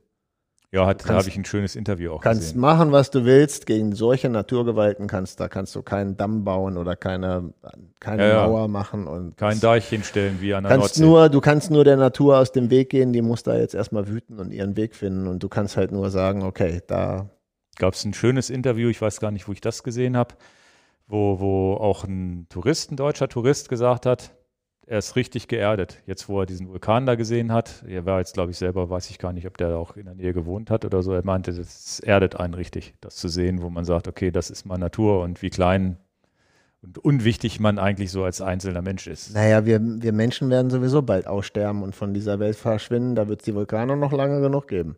Ja. ja. Ja, jetzt ist natürlich gerade in der letzten Nacht hat der, hat der Lavastrom das Meer erreicht. Und damit ist die Insel ist ja sowieso schon zweigeteilt jetzt. Ne? Du kommst jetzt nicht mehr von, von A nach B rüber, ist sowieso alles evakuiert, davon mal ab. Selbst und was, was wirklich auch krass ist, was einem gar nicht so bewusst ist, man kann ja auch nicht Das sind ja Türme, das sind ja teilweise 25, 50 Meter hohe Lavatürme, die sich da aufgetürmt haben. Die gehen ja nicht wieder weg. Das ist ja wie ein, wie ein Stück Berg, was da entsteht. Material, also einfach Material, was es vorher nicht gab, das ist Und ja nicht nie wieder bebaubar. Das, das wollte ich auch noch kurz sagen. Danke, dass du das auch nochmal gesagt hast. Also entscheidend ist auch die Leute, die jetzt da ein Grundstück besitzen, ein Haus haben, das Haus verloren haben, theoretisch ja noch ihr Grundstück haben. Nein, das Grundstück gibt es ja eben auch nicht mehr, weil das, das Grundstück ist ja viel tiefer als jetzt da ja, oben ja. drüber. Da kannst du ja neu vermessen, was ist denn jetzt das Grundstück? Da kannst du nie wieder was bauen drauf. Also dann müsstest du halt so massiv alles wegfräsen und umarbeiten, das kannst du alles vergessen. Die das Frage ist, ist ganz, ob, ganz bitter. Was ich noch nicht rausfinden konnte, ist die Frage, ob man, ob man überhaupt einen Vulkanausbruch, ob der mitversichert ist. Oder ob sowas so hohe Gewalt ist, dass man sagt, ist sowieso nicht versichert. Kriegen die überhaupt Geld dafür, dass das, also das ist ja eine ganz, ganz spannende Frage. Kriegt man Geld dafür, dass, dass, dass, dass einem das, das ist ja beim Erdrutsch das Gleiche. Du hast irgendwo einen Erdrutsch ist, ist, und du, dein Haus steht auf diesem Erdrutsch, auf einmal ist dein, dein, dein Flurstück weg. Ähm, bin ich völlig überfragt, bin ich sprachlos, weil ich es auch gar nicht weiß. Vielleicht weiß das einer, gerne in die Kommentare schreiben. Finde ich ultra interessant, ob das überhaupt, ich weiß, hier in, in Deutschland kann man Elementarschäden mit versichern, aber da geht es ja darum, dass mal irgendwie das Dach abgefegt wird durch einen Sturm oder solche Sachen. Ne? Also, aber jetzt will ich hier nicht den ganz Verrückten machen, aber warum heißt die Vulkaneifel wohl Vulkaneifel? Jetzt musst du nochmal nachdenken, woher der Name Vulkaneifel kommt. Ja, ja. Also. Wann war denn da der letzte Ausbruch? Wikipedia.org. Nein, also was, was das Mediale angeht, bin ich ein bisschen enttäuscht, dass man ganz, ganz schwierig nur an Infos rankommt. Also ich mag diesen LP-Indie-Kanal, weil der einfach, aber der, der, der guckt sich so ein bisschen die Schwarmbeben an und erzählt so und, und analysiert so ein bisschen, was der Vulkan gerade so macht und machen könnte und macht das auf eine sehr, finde ich, eine sehr neutrale Art und Weise. Und der hat eine ganz schlaue Sache gesagt. Er verzichtet bewusst darauf, umstürzende oder lavafressende Häuser zu zeigen. Finde ich ganz schrecklich. Das, das ist der, das ist Sensations ähm, Hascherei oder Geilheit. Mir ja. fällt auch wieder nicht ein richtiger Begriff und, dafür ein. Das ärgert mich. Und das ist was, was mich auch, wo, was ich auch festgestellt habe, in den deutschen Medien. Was ist ich, alles, was ich hier so sehe, und wenn, wenn man dann in deutschsprachig mal nach dem Vulkanausbruch googelt, Zwei Sachen sind hängen geblieben. Einmal die umstürzende Kirche, die von, von der Lava aufgefressen wurde, ja. und das eine Haus, was nicht gefressen wurde. Ja, oder das Glückshaus, was, was, von Lava aber um, umströmt war, ja, wo man. Ja, und was du auch immer siehst, sind diese Lava, die dann die Swimmingpoole zum Platzen bringt. Ja, ja. So, das ist ja alles, das kann ich mir schenken. Also, das sind Dinge, die ich natürlich auch gesehen habe und die ich mich auch beeindruckt haben im, im Gesamtkonzept, um zu sehen, wie mächtig so ein Lavastrom ist. Das war mir nämlich auch nicht bewusst, dass, dass der ja der trifft, aufs, der, der, der, der trifft aufs Haus und puff, das ist wie so ein Kartenhaus zusammengebrochen. Also was da für eine Kraft hintersteht. Ja, ja, das ist das, ja. kann, das finde ich schon dokumentationswürdig, aber es ist sich halt komplett, wurde sich darauf konzentriert. Das heißt, es wurde sonst nichts gezeigt, außer, außer diese Bilder und dann spreche ich Leute, die, die auch mit La Palma nicht, die sich nicht so dafür interessieren, aber diese umgestürzte Kirche haben sie gesehen. Ja. Aber nicht, nicht die Lavaströme. Und dann habe ich jetzt gestern zum Beispiel bei Google Earth, Earth mir wirklich jetzt erstmal ganz genau angucken müssen, ja, wie ist, wie ist denn die Situation? Wo ist der Lavastrom lang gegangen? Habe mir überhaupt mal die Insel angeguckt. Wie waren denn die Ausbrüche früher? Wo waren denn die Krater? Also das, was ich eigentlich hätte vor unseren Reisen mal machen können, habe ich jetzt gemacht. Habe gesehen, okay, da ist auch, weil ob ich, ob es was Vergleichbares auch gab. Ne? Und dann sieht man ja links daneben, neben diesen oder etwas südlicher von dem jetzigen Ausbruch war das wohl schon mal so. Da sieht man jetzt immer noch wie früher vor wahrscheinlich ein paar hundert Jahren auch mal der Lavastrom darunter ging. Und da sind auch keine Häuser gebaut. Da, da stehen bis heute keine Häuser, genau. Ich glaube 1712 oder sowas war dieser Ausbruch. Es gibt eine Kapelle, die sie drauf gebaut haben und sie haben natürlich die Straßen durchgefräst. Aber da auf, auf den Grundstücken wurde nichts mehr gebaut. Und das sind die Informationen, die ich doch auch gerne vielleicht im deutschsprachigen Raum ähm, in einer hochwertigen ja, Webseite oder Zeitung mal lesen möchte, wo auch mal ein Satellitenbild gezeigt wird und mal erklärt wird, guck mal, so waren die Ausbrüche früher, so war das das. Das musste ich mir relativ mühevoll zusammengoogeln, ich habe nach wie vor gibt es kaum Bilder oder mal Zeichnungen, habe ich auch nachgesucht, nach Satellitenfotos, wie der Lavastrom, welche Gebiete jetzt überhaupt betroffen sind, um sich mal einen Überblick zu machen, wo waren wir schon, mal zu gucken, was kennt man davon.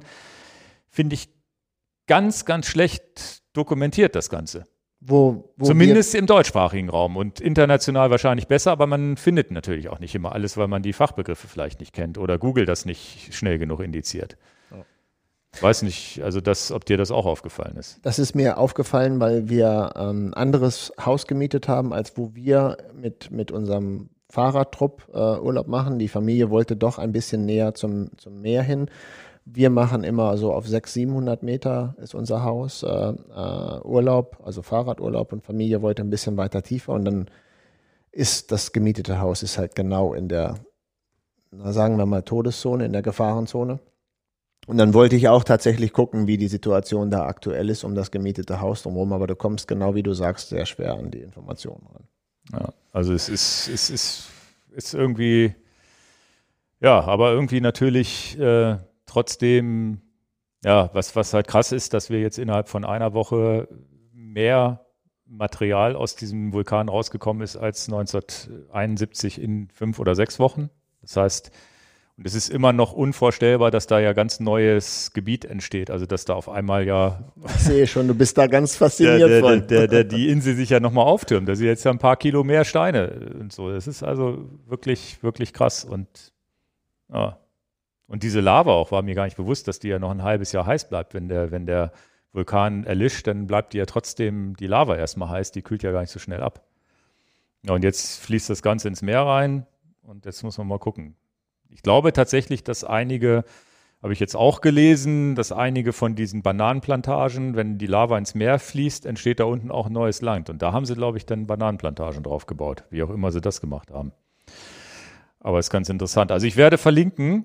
Ich habe mir ein paar Links aus, äh, ausgesucht, die ich verlinken kann. Und zwar einmal den LP-Indie, der, der, der Wissenschaftler, der da jeden Tag so ein bisschen drüber spricht. Und der macht das so ganz unaufgeregt kann man sich mal angucken. Vielleicht ist es jetzt auch, wenn man, muss man vielleicht auch mal ein, zwei Folgen vom Anfang gucken, weil der natürlich jetzt das aktuelle Geschehen immer wieder dokumentiert und sagt, na, heute war viel Auswurf, Nebenauswurf. Der, der hat auch viele Sachen auch, auch richtig prognostiziert. Und dann habe ich eine Seite gefunden, die ich auch interessant fand. reinerolzim.de, Cumbre HTML, der hat ähm, da bin ich beim Google nämlich drauf gestoßen, weil dann wollte ich mal gucken, wie waren das 1971 und 49 und 1712.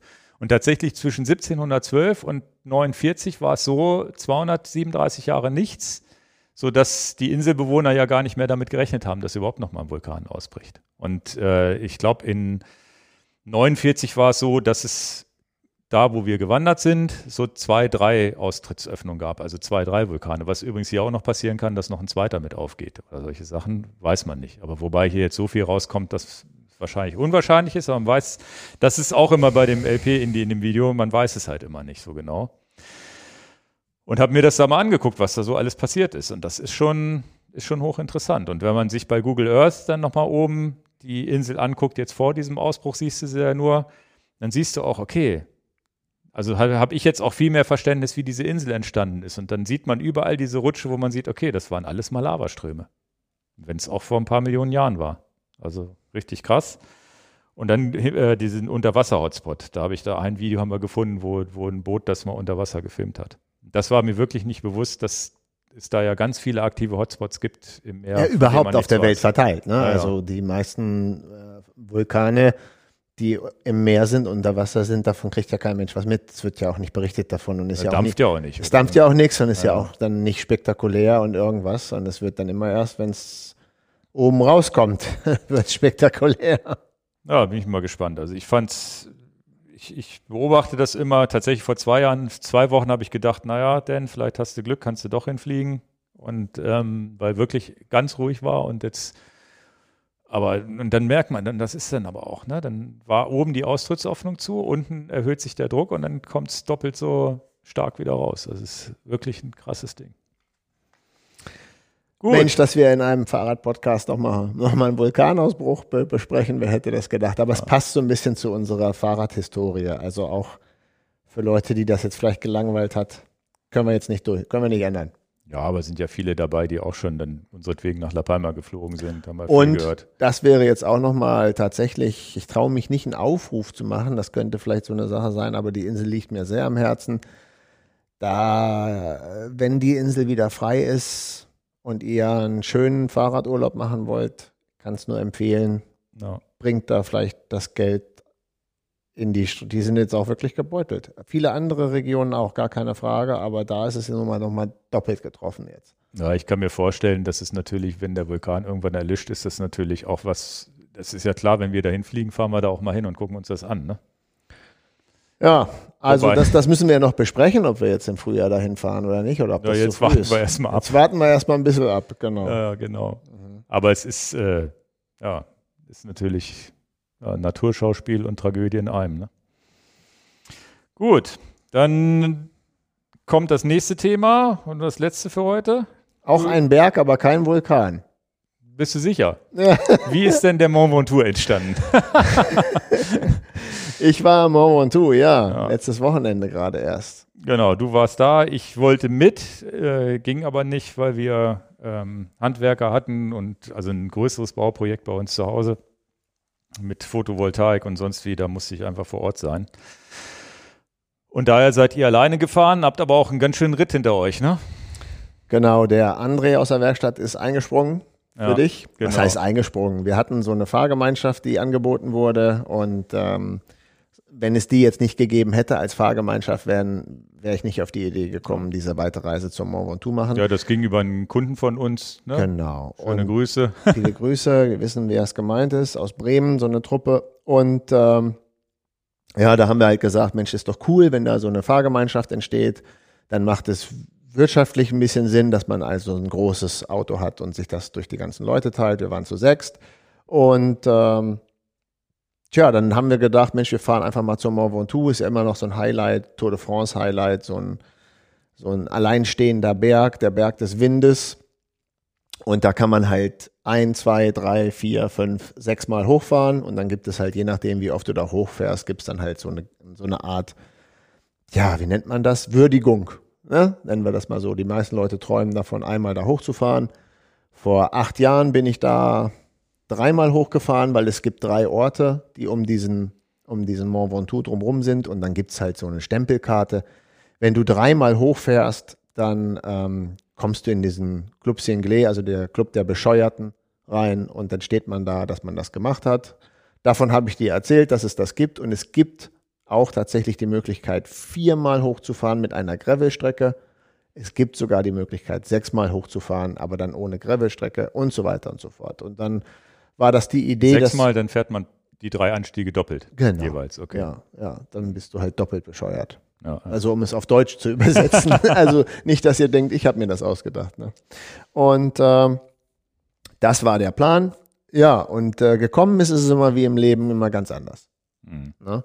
Also ich wollte auch gerne viermal hochfahren, weil dreimal bin ich ja hoch, schon, schon hochgefahren. Und ja, dann ähm, ganz kurz erzählt, wir sind halt dann äh, letztendlich 13 Stunden Auto hingefahren am Freitag, wollten am Sonntag hochfahren und die Wettervorhersage sah so katastrophal aus und es war auch katastrophal für Sonntag, dass wir gesagt haben, nein, wir müssen es gleich morgen machen. Das war zu viel des Guten. Also am Okay. Freitag 13 Stunden Auto fahren, kurz schlafen, dann früh aufstehen, dann im Mont Ventoux fahren. Ich hatte schon, ich hatte schon nach der Autofahrt ein sehr komisches Gefühl. Ich habe meine Frau angerufen, habe gesagt, du, ich glaube, das geht nicht ganz so gut. Ich Mhm. fühle mich auch nicht ganz so gut und die Autofahrt. Ich hatte schon so ein ganz kleines bisschen schlecht gesessen im Auto. Also ein bisschen Rückenschmerzen. Bisschen, also Schmerzen hatte ich nicht, aber ich würde sagen, ein bisschen verspannt. Mhm. Und dann bin ich am nächsten Tag natürlich gestartet. Und die erste Auffahrt lief auch wirklich super. Also das ist ja auch, deswegen auch der Podcast, wie, wie man sich manchmal so denkt und was man, was, was einen dann so einholt. Und deswegen vielleicht äh, hier auch eine gute Info. Die erste Ausfahrt lief super und die zweite Auffahrt hat sich auch für die ersten zehn Minuten gut angefühlt und dann kriegte ich aber so ein Rückenziehen, als wenn ich so richtig verklemmt war und so, mhm. musste ich immer absteigen und mich dehnen. Du weißt eigentlich, wovon ich rede. Du hast mhm. mir gesagt, du hast die gleichen Probleme ganz oft. Ja. Und dann hab ich, bin ich abgestiegen und wenn ich mich dann gedehnt habe, dann ging es wieder für zehn Minuten. Ja, auf dem Rad habe ich sie nicht. Ich habe halt so immer meinen Hexenschuss gehabt. Und dann habe ich gesagt, naja, ich kann jetzt ja nicht hier den, den Berg mit 20 Kilometer immer zu dehnen und hoch und runter und dehnen und Pause und dehnen und Pause. Dann werde ich, komme ich ja nie an. Dann habe ich eine lange Pause gemacht, ich glaube über eine halbe Stunde ähm, beim zweiten Anstieg. Und äh, dann habe ich halt gesagt, na, ich fahre jetzt noch einmal hoch und dann aber ist auch gut und dann rolle ich nur noch runter. Und was soll ich dir sagen? Natürlich ist es trotzdem auch toll. Ich hätte mich auch gefreut, nur einmal hochzufahren. Mhm. Einfach, und das möchte ich auch hier in dem Podcast sagen, wie schön das ist, mal so ein, so ein Klassiker hochzufahren, so ein, so ein Tour de France-Hügel. Oder ob du Alp d'Huez hochfährst oder Col de Galibier oder Col de la Madeleine so einen Pass mal machst oder so. Ähm, da kann jetzt letztendlich jeder froh sein, dass mal so ein, so ein historisches Ding, so eine Tour de France-Sache nachzufahren. Klasse. Okay. Ja, das gilt für die Pyrenäen natürlich auch, aber der Mont Ventoux ist immer noch so ein bisschen der Berg, der im, so alleine steht. Ne? Und da ist natürlich oben auch immer sehr spannend, wie die Windgeschwindigkeiten sind. Ne? Also Ventoux vom Wind her, da ist richtig Alarm manchmal da oben. Mhm. Da kannst du das Fahrrad festhalten und es ist so horizontal. Mhm. Und der André. Aber das ging, oder wie?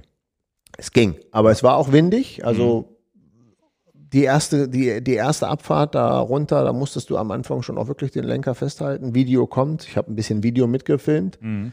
André ist dann dreimal hochgefahren. Mhm. Äh, der Thomas, der mit war, ist auch dreimal hochgefahren und der Jörg und Michael, viele Grüße auch nochmal von hier, die sind viermal hochgefahren. Also die haben es auch geschafft. Das die haben das auch geschafft. Okay, cool. Und, ähm, Wie lange haben die, die waren denn aber bis im Dunkeln wahrscheinlich, ne? Oh, ich habe jetzt die Zeit nicht mehr im Kopf. Also ich denke mal, die werden 15 Stunden oder so gebraucht haben, aber ich habe es jetzt ehrlich gesagt nicht mehr genau im Kopf. Ja, ja. Also müsste ich nachgucken. Aber die Reise hat sich gelohnt, bis auf natürlich diese Shit- Autositzerei. Ne? Und dann noch, noch mal zurück. Ähm, von daher bin ich wirklich froh, dass wir jetzt nicht nach Roubaix fahren, weil mein Rücken will eigentlich gar nicht mehr im Auto sitzen. Und auch hier, der Podcast wird heute ja ein kurzer Podcast, das ist auch okay, ja, dass ja. ich nicht so lange hier sitze. Und hat viel Spaß gemacht und ich freue mich. Das ist jetzt noch nicht gegessen, die ganze Sache. Ähm, nochmal hinfahren. Ich will auf alle Fälle mit dem Gravelbike auch nochmal die Gravelstrecke fahren. Mhm. Also die habe ich halt nicht gemacht. Und die würde ich gerne nochmal machen. Hätte ich gewusst, dass der Tag so kommt, hätte ich die erste Auffahrt als Gravelstrecke genommen. Aber kannst du es wissen? Ja. ja. Und ich war mit dem Gravelbike da, mit Conti Terra Speed Reifen. Und die funktionieren ja auf Asphalt genauso toll. Mhm. Also berghoch ist es ja auch wurscht. Ja, ja. So. Wie war es vom Verkehr? Muss man sich das so, so wie beim Großglockner vorstellen, dass man irgendwann ich genervt an, ist? Oder? Ich, ich habe an dich gedacht, ich habe an dich gedacht, ich habe an dich gedacht. Wer das Video von Ingo gesehen hat am Großglockner, viel Autoverkehr, dicht überholen. Da haben wir auch sehr viel drüber äh, äh, geredet. Es gibt vier Kategorien von, also das hat sich dann so im Gespräch, wir hatten ja lange mhm. Autofahrt und so, äh, was einen so, die Ansichten sind sehr unterschiedlich in der Gruppe. Also ich würde mal sagen, erstmal es gab viel Verkehr, ja. Okay. Die erste Auffahrt morgens um 6.30 Uhr sind wir, glaube ich, gestartet. Von 6 Uhr bis 8 Uhr war einigermaßen leer.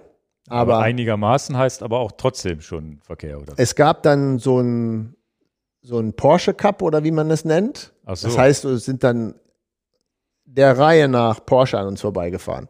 Das hatte ich auf dem Weg in Harz auch am Wochenende. Zeige ich. Das Video, das Video kommt. Also, ja, äh, ist ja lustig. Vielleicht kommt es ja schon. tatsächlich auch hier ja. in Hannover. Also wir sind von Hannover also, Harz gefahren. Da habe ich auch gedacht, krass, es ist hier ganz früh morgens und es äh, rast ein Porsche an dir vorbei nacheinander. Und das ja. Witzige an der Sache ist, du hörst das ja schon, wenn die Kilometer hinter dir sind. Es sind ja keine E-Porsche. Mhm. Ne? Also, und McLaren und wie sie nicht alle heißen und diese AMG, Mercedes. Also da muss irgendein Rennen gewesen sein. Ja, oder so ein Meeting, was auch immer, was man. Das, und dann unterscheiden sich natürlich die Geister. Äh, die Meinungen, Entschuldigung, da unterscheiden da untersch wir. Ja, Scheiden sich die Geister. Nein, nein, ich habe mich versprochen. äh, aber da, da, unterschei da unterscheiden jetzt, sich die Geister. Ja, ja, da unterscheiden den sich. Den jetzt nicht mehr los. Den werde ich jetzt nicht mehr los, ist auch okay. aber ganz interessant ist, dass die Meinungen da so auseinandergehen. Ähm, ich fand das jetzt okay, weil sie sich lange angekündigt haben vom Geräusch, dass da jetzt diese Sportwagen hochfahren. Hat mich jetzt nicht so gestört und ich muss, ich würde sagen, die wissen auch, wie man fährt. Also wer so ein Ding unterm Hintern hat, der ist auch nicht ein, Sch- also ich Aber ob lehn- er nett zu Radfahrern ist, ist wieder eine andere Frage. ja, aber das, zu dieser Situation kam es ja nicht. In jedem Fall wussten die, wie die das Auto zu beherrschen hatten, sag ich mal. Mhm. Also wer da so ein, Dann sind die ja richtig hochgeballert. aber richtig volle, ich habe es ja auf Video. Ach, das heißt, die sind jetzt nicht, also bei uns war es so, die Nein, fahren es ja dann so, es gibt ja so, so Nein. Oldtimer-Rennen, da fährt man so gemütlich. nein, nein, die nein, haben nein. richtig Vollgas. Vollgas. Deswegen waren die auch so früh los. Ach du Scheiße. Das willst du ja auch nicht unbedingt haben. Naja, also jetzt kommen zwei Sachen. Du hast sie relativ früh gehört vom Fürs. Video war es wahrscheinlich cool. Ihr werdet, ihr werdet es sehen, ihr werdet es sehen. Da unterscheiden sich die Geister. Muss ich nochmal drüber nachdenken. also, wir müssen doch wieder einen Pick nehmen. Also da unterscheiden sich die Geister. Ist jetzt Ja, der Pick, Nee, damit das ihr da- ist, nee, das Codewort. Das Codewort, ja. nicht der Pick, der Codewort. Und ähm, wie gesagt, von daher fand ich das von meiner Meinung nach her nicht so schlimm. Ich wusste, sie kommen und dann rasen sie an dir vorbei und dann ist das ist es auch schnell erledigt. Sind das 20, 30 Autos gewesen? Ja gut, das ist dann ja auch irgendwann vorbei. Ja, und natürlich, man hat das ja nicht mehr, diese Geräusche von diesem massiven Motorgewalt. Das fand ich jetzt für mich hinnehmbar, sage ich jetzt ganz ehrlich. Und so McLarens und Ja gut, als dann die Motorradfahrer da waren, die sind ja genauso laut, oder nicht? die fand ich nicht so gut. Hm. Aber da kommen wir noch zu. Da- Das war morgens. Ähm, Motorradfahrer haben mich wirklich genervt. Die waren, ich, ich kann mir auch vorstellen, dass das, ähm, oh, das kann ich jetzt hier im Podcast hier nicht sagen, meine Gedanken. Also ich, ähm, Motorrad können ja auch viele Leute kaufen, ein Lamborghini vielleicht weniger Leute. Also die Anzahl an Motorradfahrern war störend, Mhm. fand ich zu viel. Und ich könnte ich lehne mich ein bisschen aus dem Fenster. Es gibt bei Motorradfahrern vielleicht auch Leute, die mit Schräglage in der Kurve vielleicht das übertreiben und ich dann wirklich Angst hatte, wenn die aus der Kurve rutschen, räumen die mich ab wie so ein Dominostein. Das hat mich gestört. Also Motorradfahrer, äh, Ja, jetzt da haben wir, hätten sie auch Rücksicht nehmen können, die eine Kurve, wo ein Radfahrer in der Kurve ist. Ne? Ähm, deswegen, das ist die zweite Gruppe, die Motorradfahrer. Und ich weiß, und, und ähm, wir haben natürlich auch Zuhörer, die Autofahrer sind und Motorradfahrer sind und all die ganzen Sachen. Aber ich, ich gebe, es, gebe meine Meinung hier, hier kann. Das fand ich nicht so angenehm. Ähm, Bergunter haben mich wirklich Wohnmobile wahnsinnig gemacht. Also es gibt ja auch Leute, die da den Berg mit dem Wohnmobil erzwingen müssen, weil sie natürlich auf einer Urlaubsreise sind und dann quält man dieses Wohnmobil den Berg hoch und Berg runter. Berg hoch ist es völlig wurscht. Bergunter ist ein Wohnmobil nervig.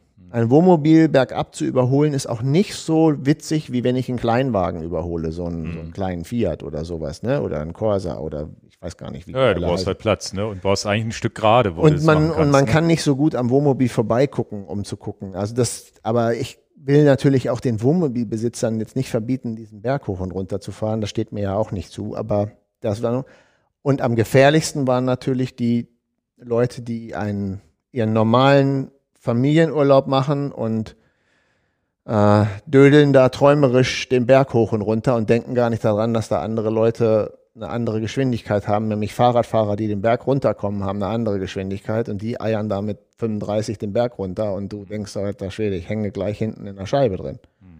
Ähm, die könnten natürlich auch sagen, warum fährt diese, warum fahren diese Idioten eigentlich so schnell den Berg runter? Das werden die natürlich auch Ja, gedacht haben. Ne? Und, und, aber die sind auch, das sind auch die Träumer. Ah, ist ein bisschen pauschal, ne, nervt mich. Aber die Rennfahrer, die sind vom, vom Konzentrationspegel, wenn die da berghoch nageln, auch voll konzentriert. Ja, ja. Und ich sag mal, Helmut und Helga, die quatschen halt vielleicht nochmal, Mensch, willst du eigentlich Hast du das da hinten Hast du gesehen? das da hinten gesehen, oder? Und die sind vielleicht nicht ganz so bei der Sache Ja, und ja. da muss man aber bei der Sache sein. Es gibt Serpentinen und es gibt andere Verkehrsteilnehmer, die, also man muss schon wirklich bei der Sache sein und damit ist eigentlich die Geschichte auch schon zu Ende. Also die normalen Autos haben mich persönlich eher genervt als die Sportwagen. Aber ob berghoch auch? Haben Alles, die auch äh, doof hoch überholt wahrscheinlich, ne? Und Naja, also wo du schon sagst, Mensch, ich muss für, das haben wir auch in der Fahrschule gelernt, ne? Man muss immer für die anderen Verkehrsteilnehmer mitdenken. Hm. Ja. Ja. Also ist jetzt wäre wahrscheinlich die Gravelstrecke die schönste gewesen von allen, ne? Genau. Und wir sind wieder bei La Palma. Ja, ja. Nehme ich die La Palma-Abfahrt, Ingo, da haben wir zwei Autos. bergunter und wir haben zwei Autos berghoch. Wie, wie viele Autos gibt es am Vent Ventoux? Das kann ich gar nicht zählen, so viele Autos. Und La Palma ist ja auch immer noch das Beeindruckende, mit welcher Engelsgeduld wir fahren mit 10 km/h berghoch, wenn es hochkommt. Wenn es steil wird, ja noch langsamer. Und es hupt uns keiner zusammen und es bedrängt uns Und die keiner. fahren hinten hinter einem her, hinter einem her, warten, bis wir um die Kurve sind und fahren dann auf die ganz linke Spur rüber, überholen uns. Und wenn sie, wenn es nicht geht auf die linke Spur, überholen die uns auch nicht. Das ist so krass, dass, aber die ganzen Einheimischen, die, die, die Mietwagen natürlich nicht, aber die Einheimischen da sind alle, alle fahren so. Naja, ist ja so, halt dass ich, das muss eigentlich wie. STVZO. Nichts hier mit, ist ja, ist nichts mit 1,5 Meter. Nein, man hat auf die linke Spur zu gehen, als zu tun, als wäre es ein, wär, Motorradfahrer fährt man auch auf die ganz linke Spur. Ich, ich habe nichts dagegen. Und das ist eine Regel, die kann man sich merken und da kann man auch nicht sagen hinterher, ach, ich dachte, es wären 1,5 Meter gewesen. Nein, eine, durchge- eine, eine, eine gestrichelte Linie in der Mitte ist einfach zu merken. Entweder ich fahre auf der linken Seite oder nicht. Mhm. Es äh, ist unwahrscheinlich, wie, Leu wie viele Leute in Deutschland sonntags morgens, wo kein Mensch unterwegs ist, ich trotzdem noch knapp weniger überholen. äh, knapp überholen, obwohl kein Gegenverkehr ist. Wo ich denke, wo lebt ihr? Ja, das haben wir ja natürlich. Und das haben, Haben wir hier schon mal unsere erzählt, Zuhörer wissen das alle, wovon wir reden. Wer ist nicht schon mal sonntags morgens allein auf der Landstraße gewesen und wurde überholt, wo du auch gedacht hast, was soll denn der Kram? Ich habe mir das übrigens angewöhnt. Ich habe Ja. mir, hab mir es angewöhnt, nur Ist ja noch auch okay. Radfahrer zu überholen, nur noch linke Spur, weil mich auch nach La Palma ist jetzt ja ganz klar, wo man sagt, ja, was soll diese 1,5 Meter Regel? Ist ja Schwachsinn. Ganze Seite. Radfahrer, dem gehört die ganze rechte Seite. Eigentlich. Ja, ja. Also so viel zu dem Unterschied. Natürlich ist da viel Tourismus. Und du darfst nicht vergessen, letzte Woche war ich da. Wir sind im September. Wir sind nicht im Hochsommer. Im Hochsommer ist da wahrscheinlich die Hölle los. Ja, ja. Oder ist- ist es zu heiß dann? Weiß ich nicht. Ist Ja, ich war ja, ich war ja vor acht Jahren da. Äh, da war ich im Hochsommer da. Da hatten wir 36, 37 Grad. Da äh, war auch voll, erinnere ich mich, dass es voll war. Hm. Ähm, ich meinte jetzt wegen Tourismus, jetzt sind die Ferienzeiten vorbei. In den Ferienzeiten ist da noch mehr Tourismus natürlich. Ja, ja. Trotzdem eine Reise wert. Das Video kommt. Wenn ihr die Möglichkeit habt, da mal in der Gegend zu sein, lasst es euch nicht entgehen, da mal mit dem Fahrrad hochzufahren. Es ist sicherlich ein Erlebnis. Ist so wie der Glockner. Muss man hochfahren, auch wenn Verkehr ist. Es ist halt auch Es ist aber trotzdem geil, oben die Kulisse Na zu erleben. klar, ne? und du bist ja auch bis zur Edelweißspritze gefahren. Äh, ja, äh, ja, alles. Ich habe ja alles mitgenommen da. Genau. Und das ist ja am Ende, das muss man ja auch sagen, man kann es ja, also das habe ich, glaube ich, im Video auch gesagt oder hier im Podcast, wo ich gesagt habe, naja, ich war da auch schon mit dem Auto oben und habe mich gefreut, der Familie den tollen Ausblick da oben zu zeigen. Du kannst es ja den Leuten auch nicht verbieten. Da möchte ich eine Sache noch sagen zu E-Bikes. Ist ja krass, wie viele E-Bike-Fahrer da hochfahren. Okay. Und ähm, wir haben uns nicht abgesprochen. Ich stelle dir mal die Frage, wie du das findest, denn ich habe eine interessante Selbstbeobachtung bei mir gemacht, wie ich das finde. Aber es sind sehr viele Leute, die mit einem E-Bike da Das hochfahren. heißt, du wirst alle Nase lang überholt wahrscheinlich, ne? Ging so. ich Aber, habe ich hab am Glockner habe ich welche, haben mich welche überholt von den. so, aber den jedenfalls ist echt viel Verkehr mit E-Bikes da. Und äh, bevor ich meine Meinung kundtue, wie findest du das? Naja, jedes E-Bike ist ja ein Auto weniger, was da hochfährt. ist ja krass. Wieso? Findest du positiv? Würde ich jetzt so sagen. Also jedes, also ich finde jedes, jedes Fahrrad, was gefahren wird, so wie das äh, Bernhard Lange gesagt hat, jeder, der ein Fahrrad fährt, ist, ist ein Auto weniger. Also definitiv positiv. Du wirst zwar mal überholt und vielleicht sind die bergab nicht so skillmäßig unterwegs, musst du ein bisschen vorsichtig, aber warum denn nicht? Also das ist ja, ist ja ganz geil, dass Leute den Ventoux hochfahren können, die es mit eigener Körperkraft vielleicht nicht geschafft hätten.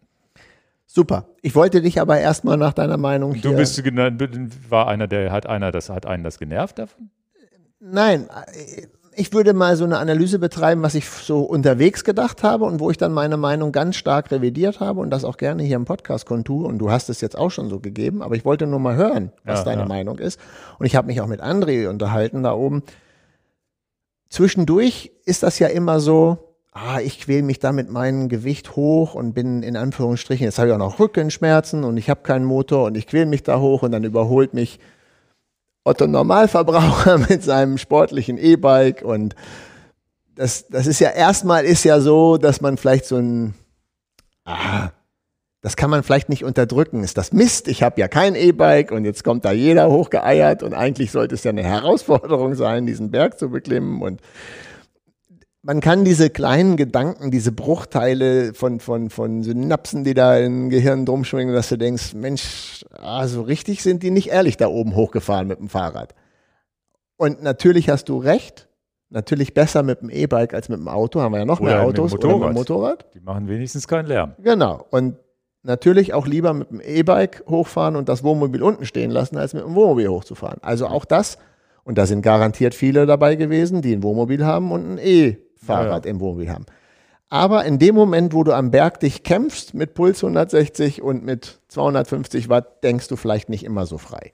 Sagen wir es mal diplomatisch. Das Gefühl hatte ich noch nie. Und dann komme ich da oben an. Beim zweiten Mal war das so. Beim ersten Mal waren wir ja morgens um neun gleich oben. Da war keiner da. Mhm. Da waren wir alleine.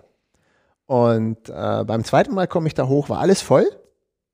Und natürlich auch wirklich vielleicht 50-50 voll zwischen sportiven Radfahrern und E-Bikern. Und dann, dann muss ich aber wirklich feststellen, diese gute Stimmung von den Rennradfahrern, die war da, aber auch diese sensationell gelöste Stimmung von dieser Freizeitgruppe, von diesen Freizeitradlern, die da mit dem E-Bike hochgefahren sind und eben auch noch total gut drauf waren, also mit Ja, guter ja. Laune und sich aber ein Loch im Bauch gefreut haben, dass sie jetzt da mit dem Fahrrad oben sind und die das ja für sich selber als kompletten Sieg feiern, genau wie die Rennradfahrer, die ohne Motor hochgefahren sind, feiern die sich selber auch, dass sie jetzt nicht mit dem Auto hochgefahren sind. Ja, ja. Und dann habe ich, und dann muss ich auch, dann das finde ich auch wichtig, dass man das sagt. Und dann habe ich auch, habe ich mich mit André auch noch unterhalten, der sieht das auch so. Dann habe ich gedacht, naja, das ist doch das, was wir wollen. Die Leute haben Spaß an dieser Aktion, am Radfahren. Soll ich sie jetzt dann verteufeln, dass sie mit dem motorunterstützten Fahrrad da hochgefahren sind? Die haben den, Die mussten da trotzdem treten. they're having a ball, würde man auf Englisch Ja. sagen. Also denen geht's richtig gut. Die haben richtig gute Laune. Und das freut mich natürlich auch. Und dann ist es mir eigentlich egal, mit welchem Fahrrad sie hochgefahren bin. Und dann muss ich mich selber ertappen, auf, auf positive Art ertappen,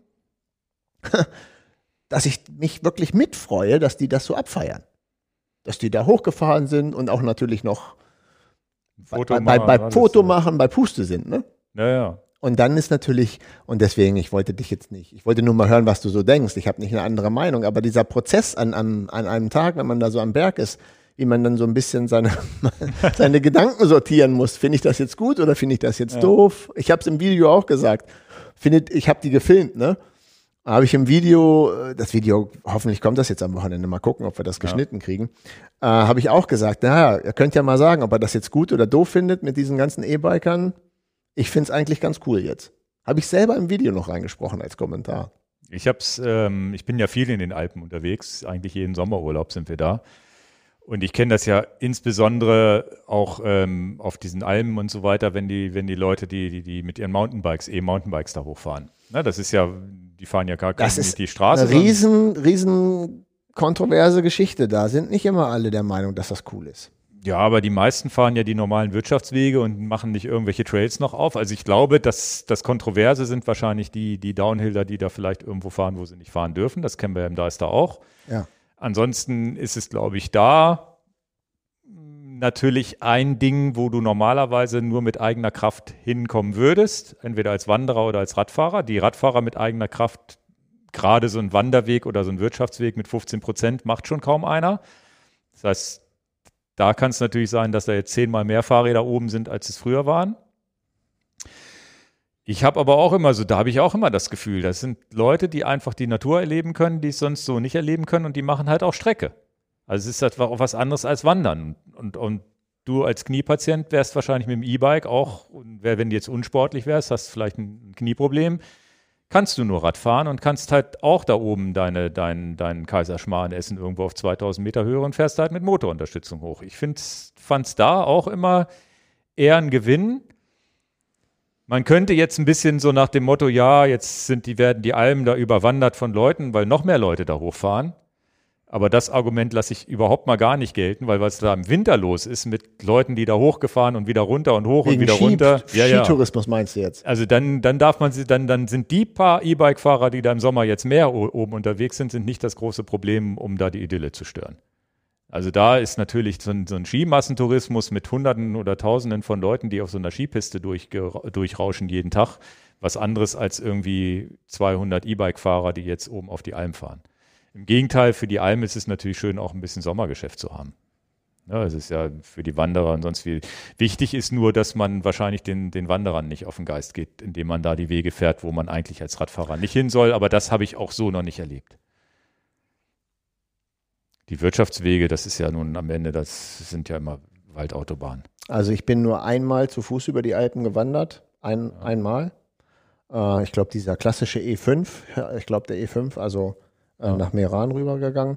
Da haben mich jetzt keine E-Mountainbiker gestört. Siehst du, sehe ich auch. Und die machen ja auch, wie gesagt, keinen Lärm. Also ein E-Mountainbike fährt ja genauso leise wie ein normales.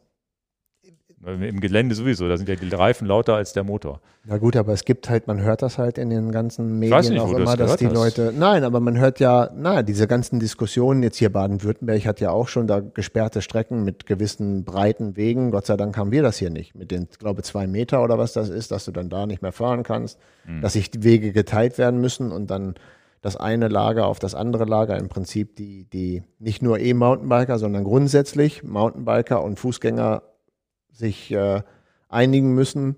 Das, ähm, ja, das hatten wir ja schon mal hier, das Thema. Genau. Da gehört natürlich auch viel, viel Rücksichtnahme vom Biker dazu. Genau, aber wenn erstmal der Gesetzgeber einen Riegel vorschiebt, dann haben wir den Salat. Ja, ja. Ah. Das finde ich aber eigentlich jetzt, zumindest so wie ich es erlebe, in, in, mit unseren Gravel-Touren und so wie wir mit den Menschen kommunizieren und uns bedanken und so, finde ich momentan, zumindest im Deister und Co., wo wir unterwegs sind, eine sehr freundschaftliche Atmosphäre mit Hundebesitzern und so weiter. Also haben wir selten Stress. Das, also wir grüßen immer, wir bedanken. Also wir sind natürlich auch, wir, wir verhalten uns, glaube ich, auch vorbildlicher, als wir es vielleicht noch vor zehn Jahren gemacht hätten oder haben. Keine Ahnung. Ich habe das Gefühl, dass wir alle viel, viel freundlicher unterwegs sind und auch rücksichtsvoller, was die Geschwindigkeit angeht. Und ich höre viel Danke und auch mal ein Danke von, wenn wir jemanden ich warnen glaub, und so weiter. Also ich glaube, das ist deswegen gekommen, weil es einfach auch mehr Leute werden. Mhm. Und je mehr man wird, desto mehr musst du da zurückschrauben. Ja, ja. Und ich, ich glaube auch, dass wir, um die, um die wirkliche Wahrheit auch hier genauso rauszuholen, ich habe auch Angst davor, lieber ein bisschen zu höflich zu sein, ähm, dass irgendwann mal jemand sagt, wir schließen den Wald mal ab für Fahrradfahrer. Mhm. Also klingt jetzt erstmal ein bisschen ab, abstrakt so, ne? Ja, ja. Aber krass. Also Vontu eine Reise wert. Ich will da auch noch mal hin. Eins Machen ist mal ganz klar, nach, nach, nach, nach, eurer Geschichte muss da mindestens eine Woche und entspannt hingefahren werden. Also so eine Hauruck-Aktion. Hauruck-Aktion war mal ein Satz mit X. Mhm. Würde ich auch nicht planen, eher was Entspanntes. Also so, ja, aber dann geht natürlich sehr viel Zeit äh, bei Flöten, ne? Ja, aber kann man sich nicht, kann man die Gegend nicht auch um den Ventoux gut erkunden? Ja, Finde klar. auch man, schön. Das ist natürlich kannst du immer alles drumherum erkunden. Ja, müssen wir nach Stadt La Palma müssen wir halt Ventoux mal eine Woche machen. ah, da würde ich doch La Palma wieder vorziehen. Ich sehe immer noch diesen Vulkan hier im Hintergrund live brodeln. Ist ein bisschen, ja, ja. ist ein bisschen krass, was man da für Schwarzwolke.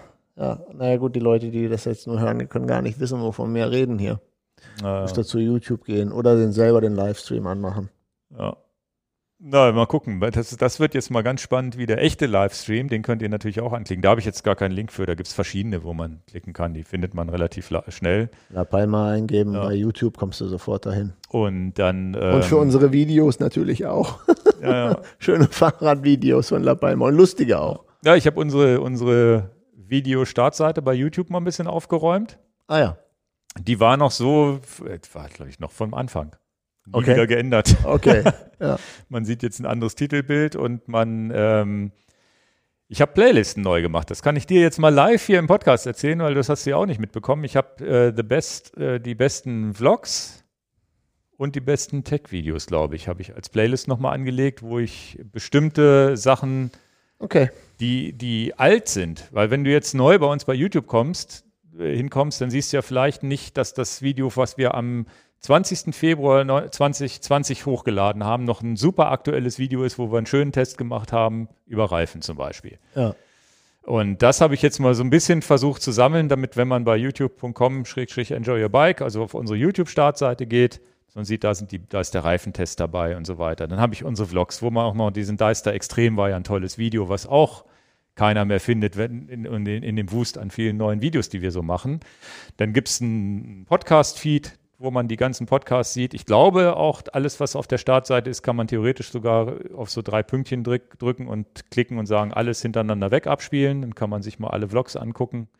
So ein bisschen redaktionell ausgewählt habe ich da ein paar Videos jetzt mal bereitgestellt. Und dann sieht das so ein bisschen aufgeräumter aus. Die erste, der, die, die, die erste Spalte ist aber die mit den neuesten Uploads, dass man die auch nochmal sieht. Ja, Habe ich noch nicht entdeckt. Nee, habe ich auch gestern erst gemacht. Ah ja.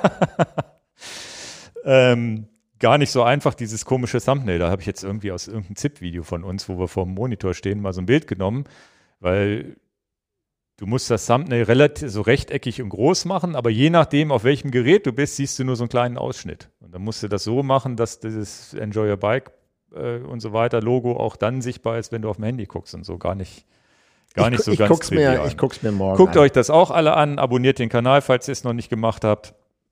Und das ist, glaube ich, nochmal ein schöner Einstieg, um nochmal ein paar Videos zu sehen, die vielleicht an euch vorbeigegangen sind und die es auch wert sind zu gucken. Ich habe wirklich darauf geachtet, dass man die an, an wir sind die es wert sind. Bei 45.000 Abonnenten oder wo sind wir? Ja, 46, knapp 47. Wenn wir machen wir denn jetzt, machen wir jetzt irgendeine Party bei 50.000 oder lassen wir das an uns vorbeiziehen? Ja, wir werden es wahrscheinlich hier im Podcast mal erwähnen. ist es am Ende, ähm, ist es am Ende, ähm, wenn wir Glück haben, klappt es noch dieses Jahr. Könnte genau zum Jahreswechsel hinkommen, wenn ich mir so die Abo-Zahlen äh, angucke. Na gut. Ähm, wir wachsen so um 1600 pro Monat, glaube ich. Ungefähr. Ja, mal so, mal so. Es sind mal 800, mal sind es 1500. Jetzt, das ist tatsächlich unterschiedlich. Unterschiedlich. Ha. Also mal mehr, mal weniger. Und das kommt immer auf die Videos drauf an. Es gibt Videos, die, die performen, ohne dass, also da, da hast du viele Klicks drauf, ohne dass du mit rechnest. Dann hast du wieder ein Video von dem Trailrun jetzt am Wochenende. Da waren für unsere Verhältnisse relativ wenig Klicks drauf, ja, obwohl es ein tolles Video war. Ja, aber Trailrunning, das haben die Leute nicht so Ja, aber es war von Matze super geile ja, ja, Impressionen und so weiter, wo, die man aber nicht sieht. Und dann sieht man Trailrunning, ja, klicke ich nicht, aber dass das eigentlich ein ganz geiler Film dahinter ist, auch, es ist, ist, immer irgendwie so ganz spannend. Ne? Ja. Unser, unser 1500 Euro Gravelbike-Video hat viele Klicks bekommen. Ach. Und das haben wir ja auch, äh, das stimmt, das, das ist ja, da ging es um die North Shore Bikes. Ähm, Wahrscheinlich, weil, weil drin stand 1500 Euro Gravelbike, haben es viele geklickt, keine Ahnung. Ist ja auch okay. Ja. Und das ist, das verkauft sich auch gut. Ja, ja, ich glaube, das ist auch schon wieder fast weg, ne? Alles. Ja, ja ich glaube schon. Ist, ähm, ich ist ja auch für den Preis kann, ich super Bike. Ich kann es übrigens kaum aberwarten, dass dieses Junior-Rad da kommt. Aber ja, wir, ja, wir halten euch auf den Laufenden natürlich. Da gibt es auch noch ein Video demnächst. Das, das liegt auch noch auf, das, auf der Platte. Ja, aber wollen wir erst veröffentlichen, wenn wir auch das Rad haben dann. Ne? Wir haben das ja nur mit dem Demo-Bike gemacht. Ja, wäre halt ein bisschen schade, da was zu erzählen und dann melden sich Leute und sagen, hier, wir wollen das mal Probe fahren ja, oder angucken und wir können es gar nicht zeigen. Ne? Das, ja. Deswegen haben wir, wann, wann, wann dürfen wir gar nicht erzählen? Das Video, ob man das mitbekommen hat, dass dieses 1500 Euro Gravelbike-Video schon ein Jahr alt ist? Kannst du ruhig erzählen. Kann ich ruhig erzählen, ne? Erzähle ich nicht hier. Also das ist ein bisschen kleiner Insight. Das Video ist ja tatsächlich, haben wir doch letztes Jahr im Herbst, wenn ich es richtig erinnere, gedreht. Genau, ne? als wir die Räder bestellt haben. Jetzt würde ich mich mal, falls ihr das Video gesehen habt, würde mich mal interessieren, wer es sofort gemerkt hat. Witzigerweise habe ich das Gefühl, dass ich es gemerkt habe, weil ich denke, dass wir jetzt auch in diesem ein Jahr vor der Kamera schon wieder uns anders und natürlicher geben als damals. Also so vielleicht, oder nennen wir es professioneller, aber auf so eine natürliche Art und Weise. Also vielleicht ein bisschen, bisschen lockerer, sagen wir mal lockerer vor der Kamera sind, als wir es damals waren. Kann man noch lockerer sein, als du grundsätzlich bist vor der Kamera? Ja, weiß ich nicht. Doch. Kann man, ja, weiß ich nicht. Also das ist, es ist ja, es ist ja immer ein bisschen schwierig, aber ich glaube damals, ich glaube damals schon wieder ein bisschen Fortschritte gemacht, so wie wir halt so sind, ne? Wir sind ja keine gut. Profis. Apropos Fortschritte, ich habe hier noch einen Punkt, den haben wir nicht in unserer, in unserer kleinen Notizsache drin. Da wollte ich aber noch mal kurz ein Feedback geben. Machen wir jetzt auch live, weil wir nicht besprechen konnten. Das ist eine Chaos-Sendung hier, ne? Was wir, wir besprechen ja, über Vulkane. Ja, ist ich, überhaupt irgendwas über Fahrräder gekommen? Ja, ähm, jetzt, jetzt kommt äh, eine wichtige Sache, die ich mit dir noch besprechen will, weil ich die Antwort per E-Mail in meinem Postfach hatte und wir haben gar nicht drüber geredet. Und zwar geht es tatsächlich um das Thema Vereinsgründung nochmal. Äh, da haben wir ja drüber geredet. Äh, letzter Podcast oder vorletzter Podcast muss es gewesen sein. Letzter Podcast war, genau. ja, war ja Paul Lange, äh, Bernhard Lange und die Firma Paul Lange. Und ähm, da haben die Jungs uns geschrieben, dass sie uns bei einer Vereinsgründung für wie auch immer dieser Verein dann heißen soll, Gravel, Freunde, Deister, Who Knows oder Enjoy Your Bike Cycle Club oder You Know, mhm äh, uns auch wirklich kostenfrei dazu unterstützen würden. Als Gegenleistung haben sie geschrieben, ich weiß nicht, ob du die E-Mail auf dem Schirm hattest. Doch, habe ich. Dass hab wir ich bei denen, beantworten können. Ja, dass ja. wir bei, ne, die hören ja jetzt den Podcast. Äh, dass wir dann bei denen äh, äh, zur Verfügung stehen, wie wir es denn gemacht haben. Und ich muss im Podcast, in deren Podcast. Genau. Das war der Vereinspodcast, den wir in der letzten Sendung äh, äh Vorletzte Sendung, ne? oder äh, verlinkt haben. Und ich würde doch, also wir, wir haben noch nicht drüber geredet, aber ich hätte echt Bock drauf. Ich hätte echt Bock drauf.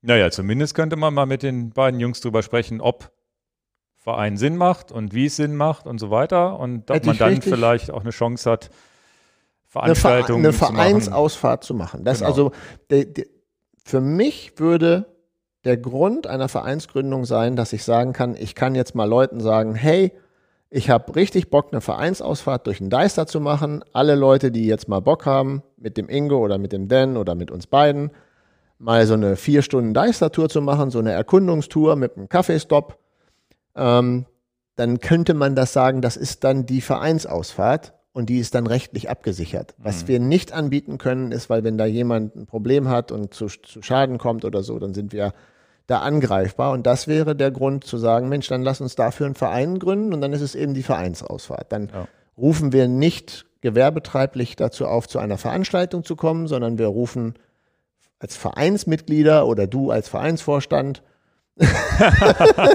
rufst dann auf, äh, lass uns eine Vereinsausfahrt Aha. machen.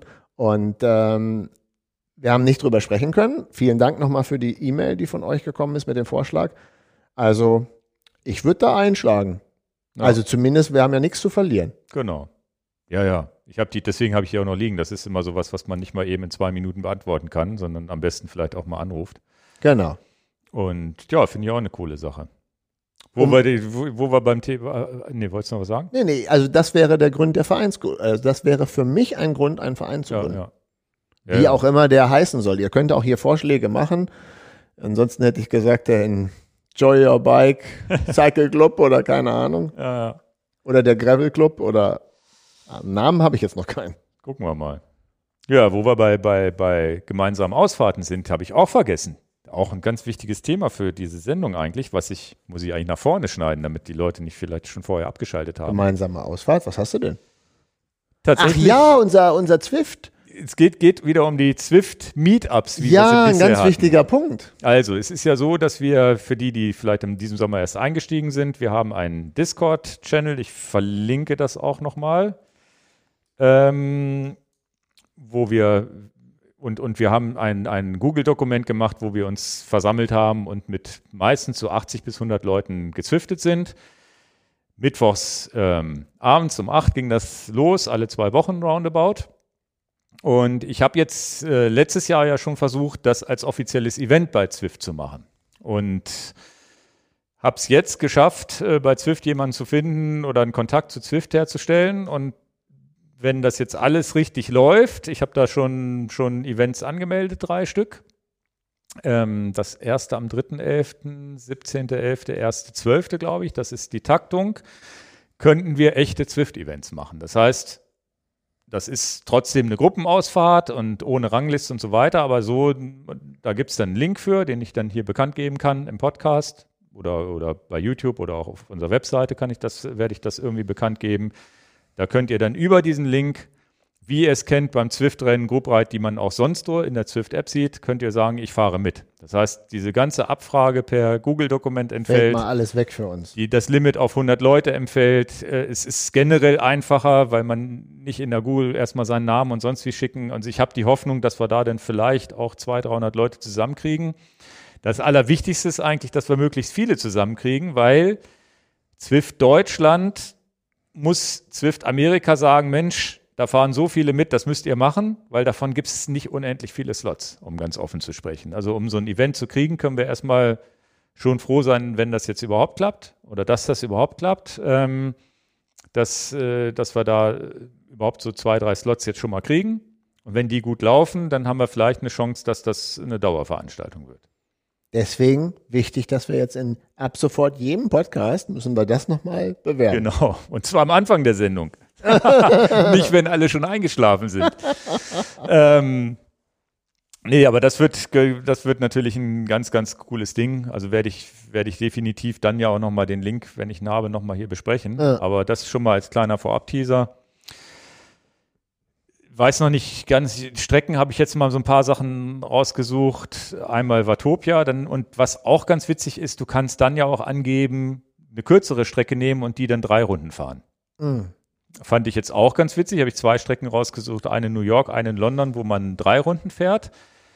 Und dann wäre ja auch das Angebot an diejenigen, die sagen, naja, es sind immer so 60, 70 Kilometer, 700 bis 1000 Höhenmeter. Das ist, glaube ich, auch die Hausnummer, wie wir sie immer hatten, sodass man anderthalb, zwei Stunden auf jeden Fall auf dem Rad sitzt.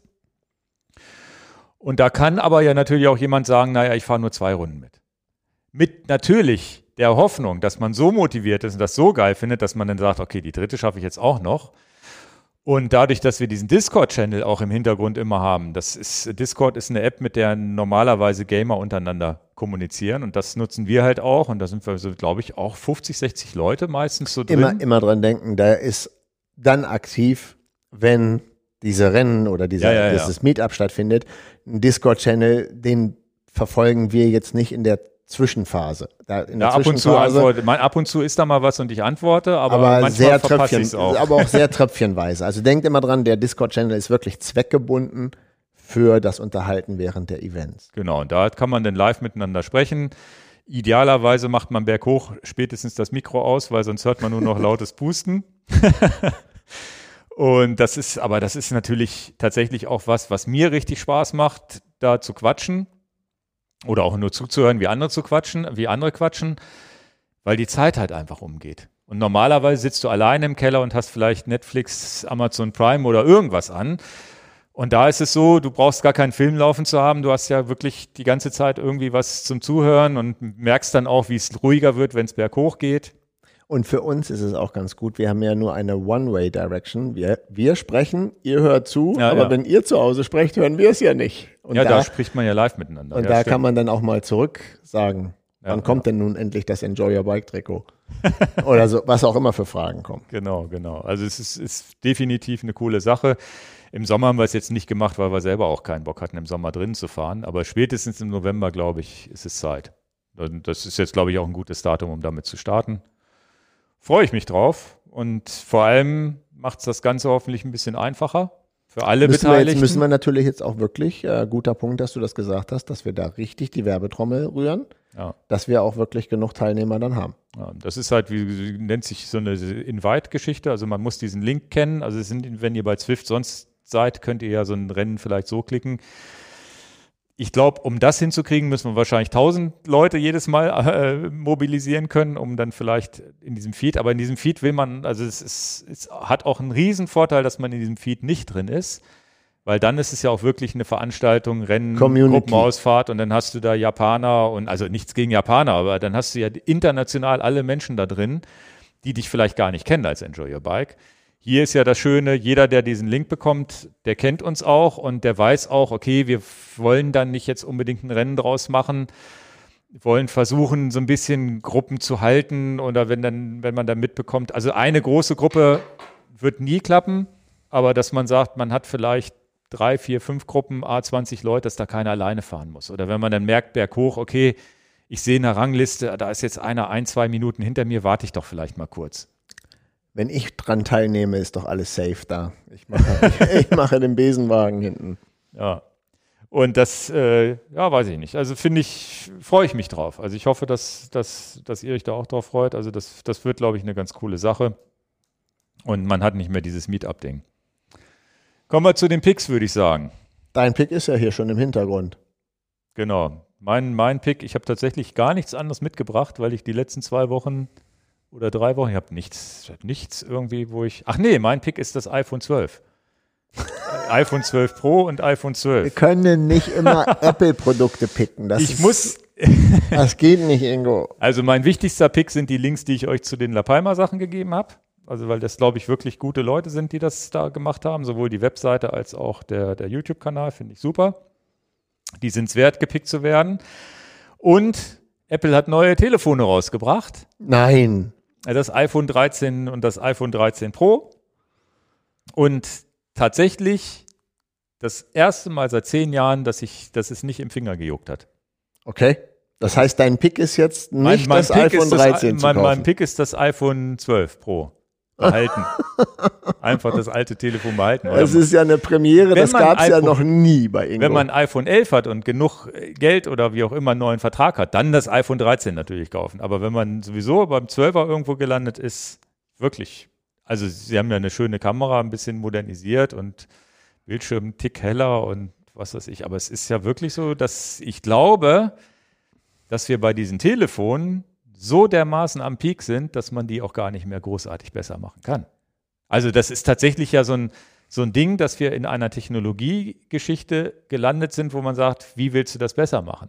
Halte ich übrigens beim Auto, sind wir auch seit 10 oder 15 Jahren dabei, dass ein Auto mit Servolenkung und Airbag sicher ist und äh, Navigation funktioniert, ist ein gelöstes Problem. Ja, was machen die Autohersteller jetzt? Sie, sie bauen halt irgendwie einen Q4 und einen Q3,5 und einen Q2 und einen Q1 und was weiß ich nicht alles. Also irgendwie lauter, lauter Variationen eines Autos, wo, wo man gar nicht mehr durchsteigt, welches welches ist, während man ja früher jedes Modell vielleicht noch kannte. So sehe ich es jetzt beim Smartphone aus, ein gelöstes Problem. Also softwareseitig könnte man vielleicht hier und da nochmal was verbessern, aber ein schönes Stück Glas mit einer guten Kamera hinten dran und was schnell und flüssig läuft und vielleicht auch noch ganz schick aussieht, gibt es natürlich auch noch andere Marken als Apple, sehe ich als gelöstes Problem an. Da sehe ich nichts mehr, was ich mir wünschen soll an so einem Telefon. das, das ist ein unfassbares Statement von dir.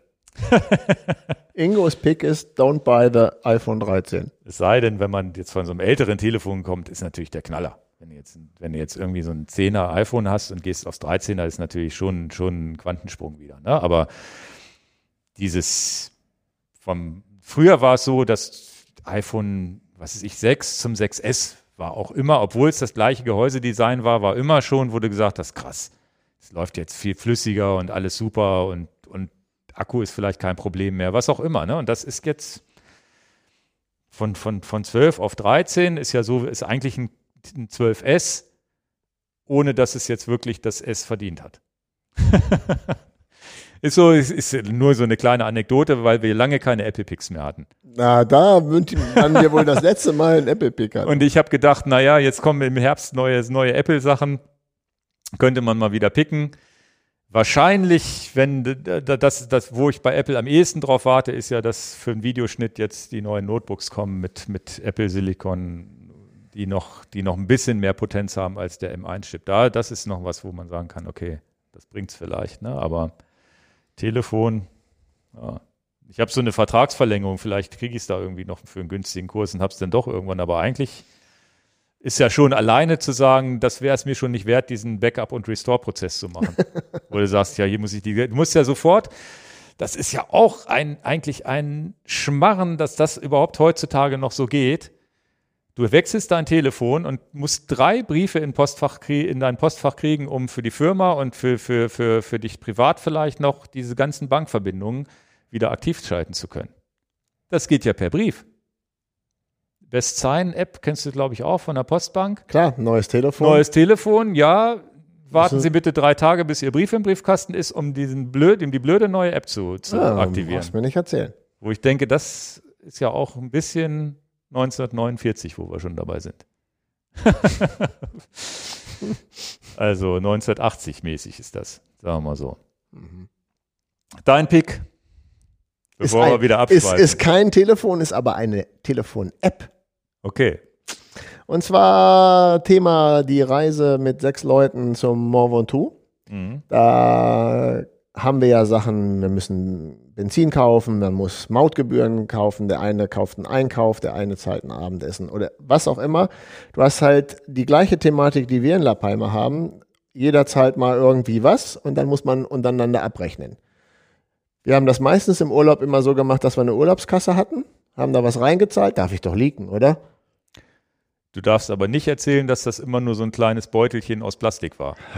Das ist doch jetzt unwichtig. Hat nicht irgendwie Ole irgendwann Portemonnaie besorgt? Kann sein. Jedenfalls haben wir immer einen Zip-Bag gehabt und haben da unser Geld reingesteckt Ja, und von jeder dem wurde 50 Euro, 100 Euro. So dass und dann wurde davon alles bezahlt, was zu bezahlen ist als Urlaubskasse, was ja Wir auch waren immer froh, dass Ole das übernommen hat. genau und Ole, o, und Turnschuh Olaf war immer der der Schatzmeister. Der musste dann alles bezahlen aus der Gemeinschaftskasse. Und äh, jetzt waren wir ähm, äh, unterwegs zum Mont Ventoux und dann äh, viel, viele Grüße an Michael, der kam mit dieser App um die Ecke. Er sagte, dafür gibt es eine extrem coole App und das ist mein Pick. Die App heißt Splitwise, also Split und dann Wise, W-I-S-E, Splitwise. Und in, der, in dieser App kannst du sagen, du hast jetzt die Mont Kannst du Ventoux-Gruppe. hier an, ans, an Fernseher raufbringen. Ja, dann seht ihr auch, was es gekostet hat. Aber ihr könntet das üben mit eurer Familie, wenn ihr eine habt, oder mit Freunden. Und dann könnt ihr das Event, wie auch immer das Event ist, ihr könnt ja machen, was ihr wollt. Kannst ein Event anlegen. Jetzt nehmen wir da mal unser Event, Ventoux-Reise. Es gibt sechs, sechs Leute. Der eine zahlt Maut, der nächste zahlt das beim Bäcker den Einkauf oder whatsoever.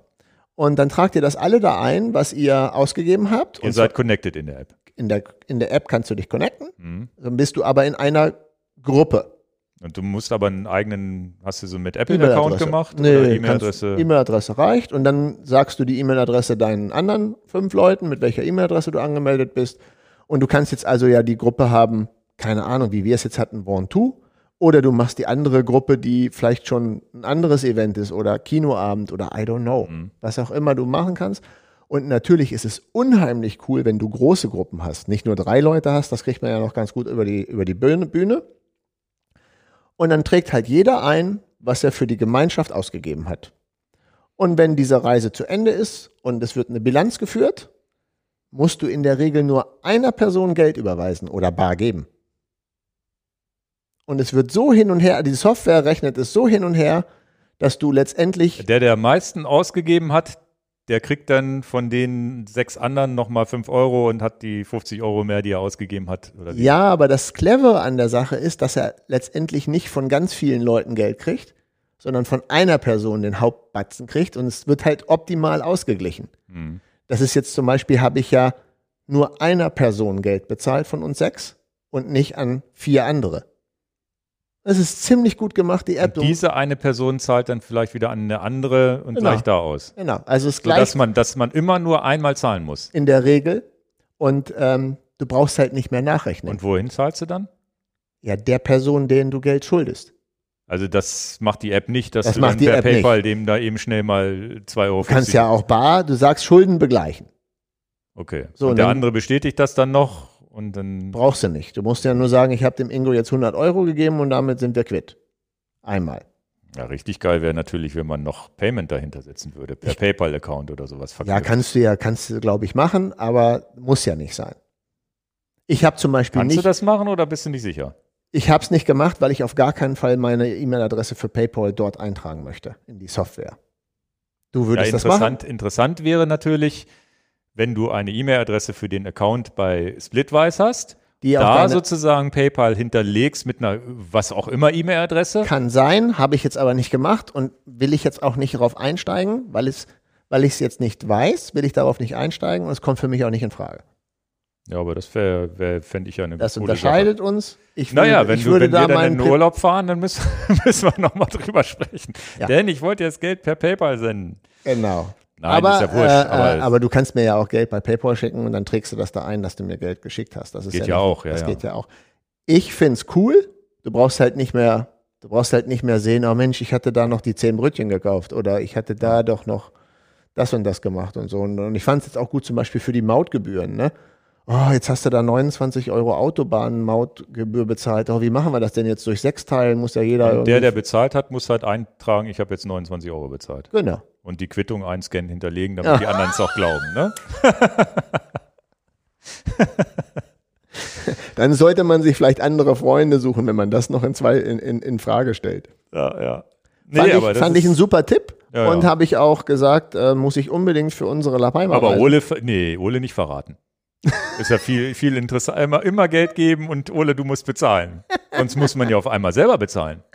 Ich fand das so ich fand das ja so geil, dass man auf einmal nicht mehr die Verantwortung hat, jemanden zu bezahlen. Das ist ja so ein bisschen so wie, wie, wie hieß der verstorbene Modezar, der nie ein eigenes Portemonnaie hat, sondern immer seinen Assistent bezahlt hat. Du meinst Karl Lagerfeld? Ja, ja. Karl Lagerfeld, genau. War das nicht eine der wichtigsten Geschichten, dass er nie Geld hatte? Ja, oder das eigene Handy. Wieso? Die Bodyguards haben doch ein Handy. Ja, ja.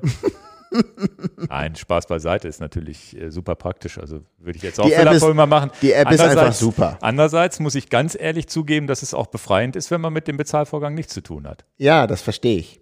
Aber es Ist bedeutet natürlich ja auch ein bisschen immer ungerecht für bisschen Ole. Un, ein bisschen ungerecht für Turnschuh Olaf, weil den nennen wir ja nur noch Turnschuh Olaf, der arme Olaf. Ähm, bisschen ungerecht für Turnschuh Olaf. Wer das nicht weiß, warum und jetzt das erste Mal uns hört, findet selber raus. Ihr werdet es rausfinden, warum man Turnschuh Olaf hat. Ich empfehle das Video vom Orbit Marsian Mountains. Ja.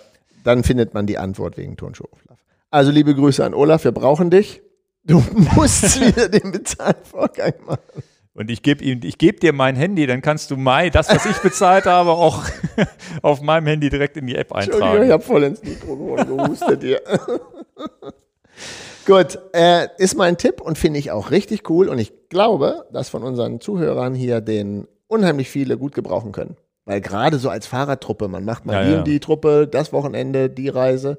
Oder als Verein. Als Verein geht's ja auch. Klar, Also wenn man denn einen gegründet hat. wir machen das. ich, also ich bin richtig, bin Ja, da motiviert, einen Verein zu gründen.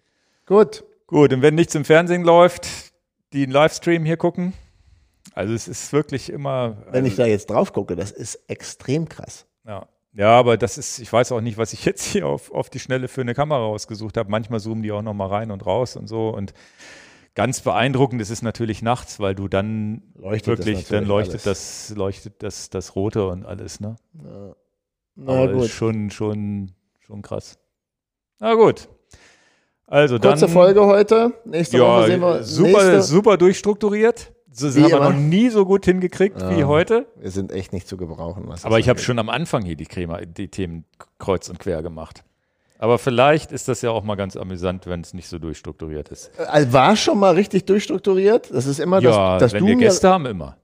Ja, Wenn wir, Ja. Gäste, wenn wir Gäste haben und wenn wir, wenn wir ein echtes Thema ausarbeiten, dann haben wir es, glaube ich, immer ganz gut, so inhaltlich ganz gut zusammengebatscht gekriegt. Aber so war es jetzt. ich finde uns einmalig mit den ganzen Versprechern und der nicht professionellen Struktur. Wir kriegen es auch immer wieder hin, echte Böcke reinzuhauen. äh, Jetzt habe ich deinen Versprecher schon wieder vergessen. Ich habe ihn auch vergessen. Das ist das Codewort, was Genau. ihr eintragen müsst. Ja, das Codewort von was, was, was, was, was ich, was ich mich da versprochen habe. Jetzt müsste ich ja zurückspulen. Kann ich ja nicht. Ja, ja, ja. Gut. Okay, und wir müssen jetzt diesen bekloppten Fernseher da im Hintergrund im Griff kriegen. Das ist ja wirklich was, dass da jetzt das Philips-Zeichen kommt. Jetzt bleibe ich hier oben erstmal sitzen und mache jetzt dieses Standbild Also, hier wieder rein. Zwei Sachen halten wir fest. Ingos Pick ist kein iPhone 13 kaufen und kein Philips-Fernseher kaufen. Nee, das liegt an dem OLED. OLED mag, glaube ich, Standbilder nicht. Oder möchte nicht, dass die sich einbrennen. Und jetzt müssen wir mal gucken, wenn du hier einen, einen kleinen Ken Burns-Effekt, das ist so ein Verschieben des Fotos reinmachst, ob das dann funktioniert. Wer sich da auskennt, bin ich gerne eine E-Mail schicken oder an YouTube oder podcast.enjoyabike.com. Vielleicht gibt es da irgendeine Lösung für, weil tatsächlich mit dem bewegten Bild, jetzt mit dem Vulkan, War er, gar nichts. war gar nichts. Es war nicht abgeschaltet, es war keine Warnmeldung drin, nichts. Ja, oder wir haben jetzt halt immer dauerhaft den bewegten Vulkan. Ja. Gut. Den, den Livestream, witzigerweise, die Livestreams kann man ja auch real, also sind teilweise elf Stunden Videos, die du bei YouTube auch von vor drei Tagen noch angucken kannst. Ich weiß nicht, ob sie die irgendwann mal löschen. Keine Ahnung. Alles klar, dann Bis nächste Woche. bis nächste Woche und Viel Spaß uns. bei Paris-Roubaix. Ja, Guckt euch das schön an. ja, Augen offen halten. Wir haben ja nun genug Wings mit einem Zaunpfahl gegeben. genau. Und die Auflösung gibt es dann nach Paris-Roubaix. Also ich halte jetzt noch mal kurz das Produkt, was ihr nicht sehen dürft, in die Kamera. Wir sagen schnell Tschüss, abschalten. Tschüss. Das, das zeige ich, das zeige ich jetzt noch. So. Hier, ich habe das hier in der Hand. Ihr seht's, ne? Okay. Ist nicht das. Ist nicht das Ernst. Jetzt aber wirklich Tschüss. Macht's gut. Ciao, ciao.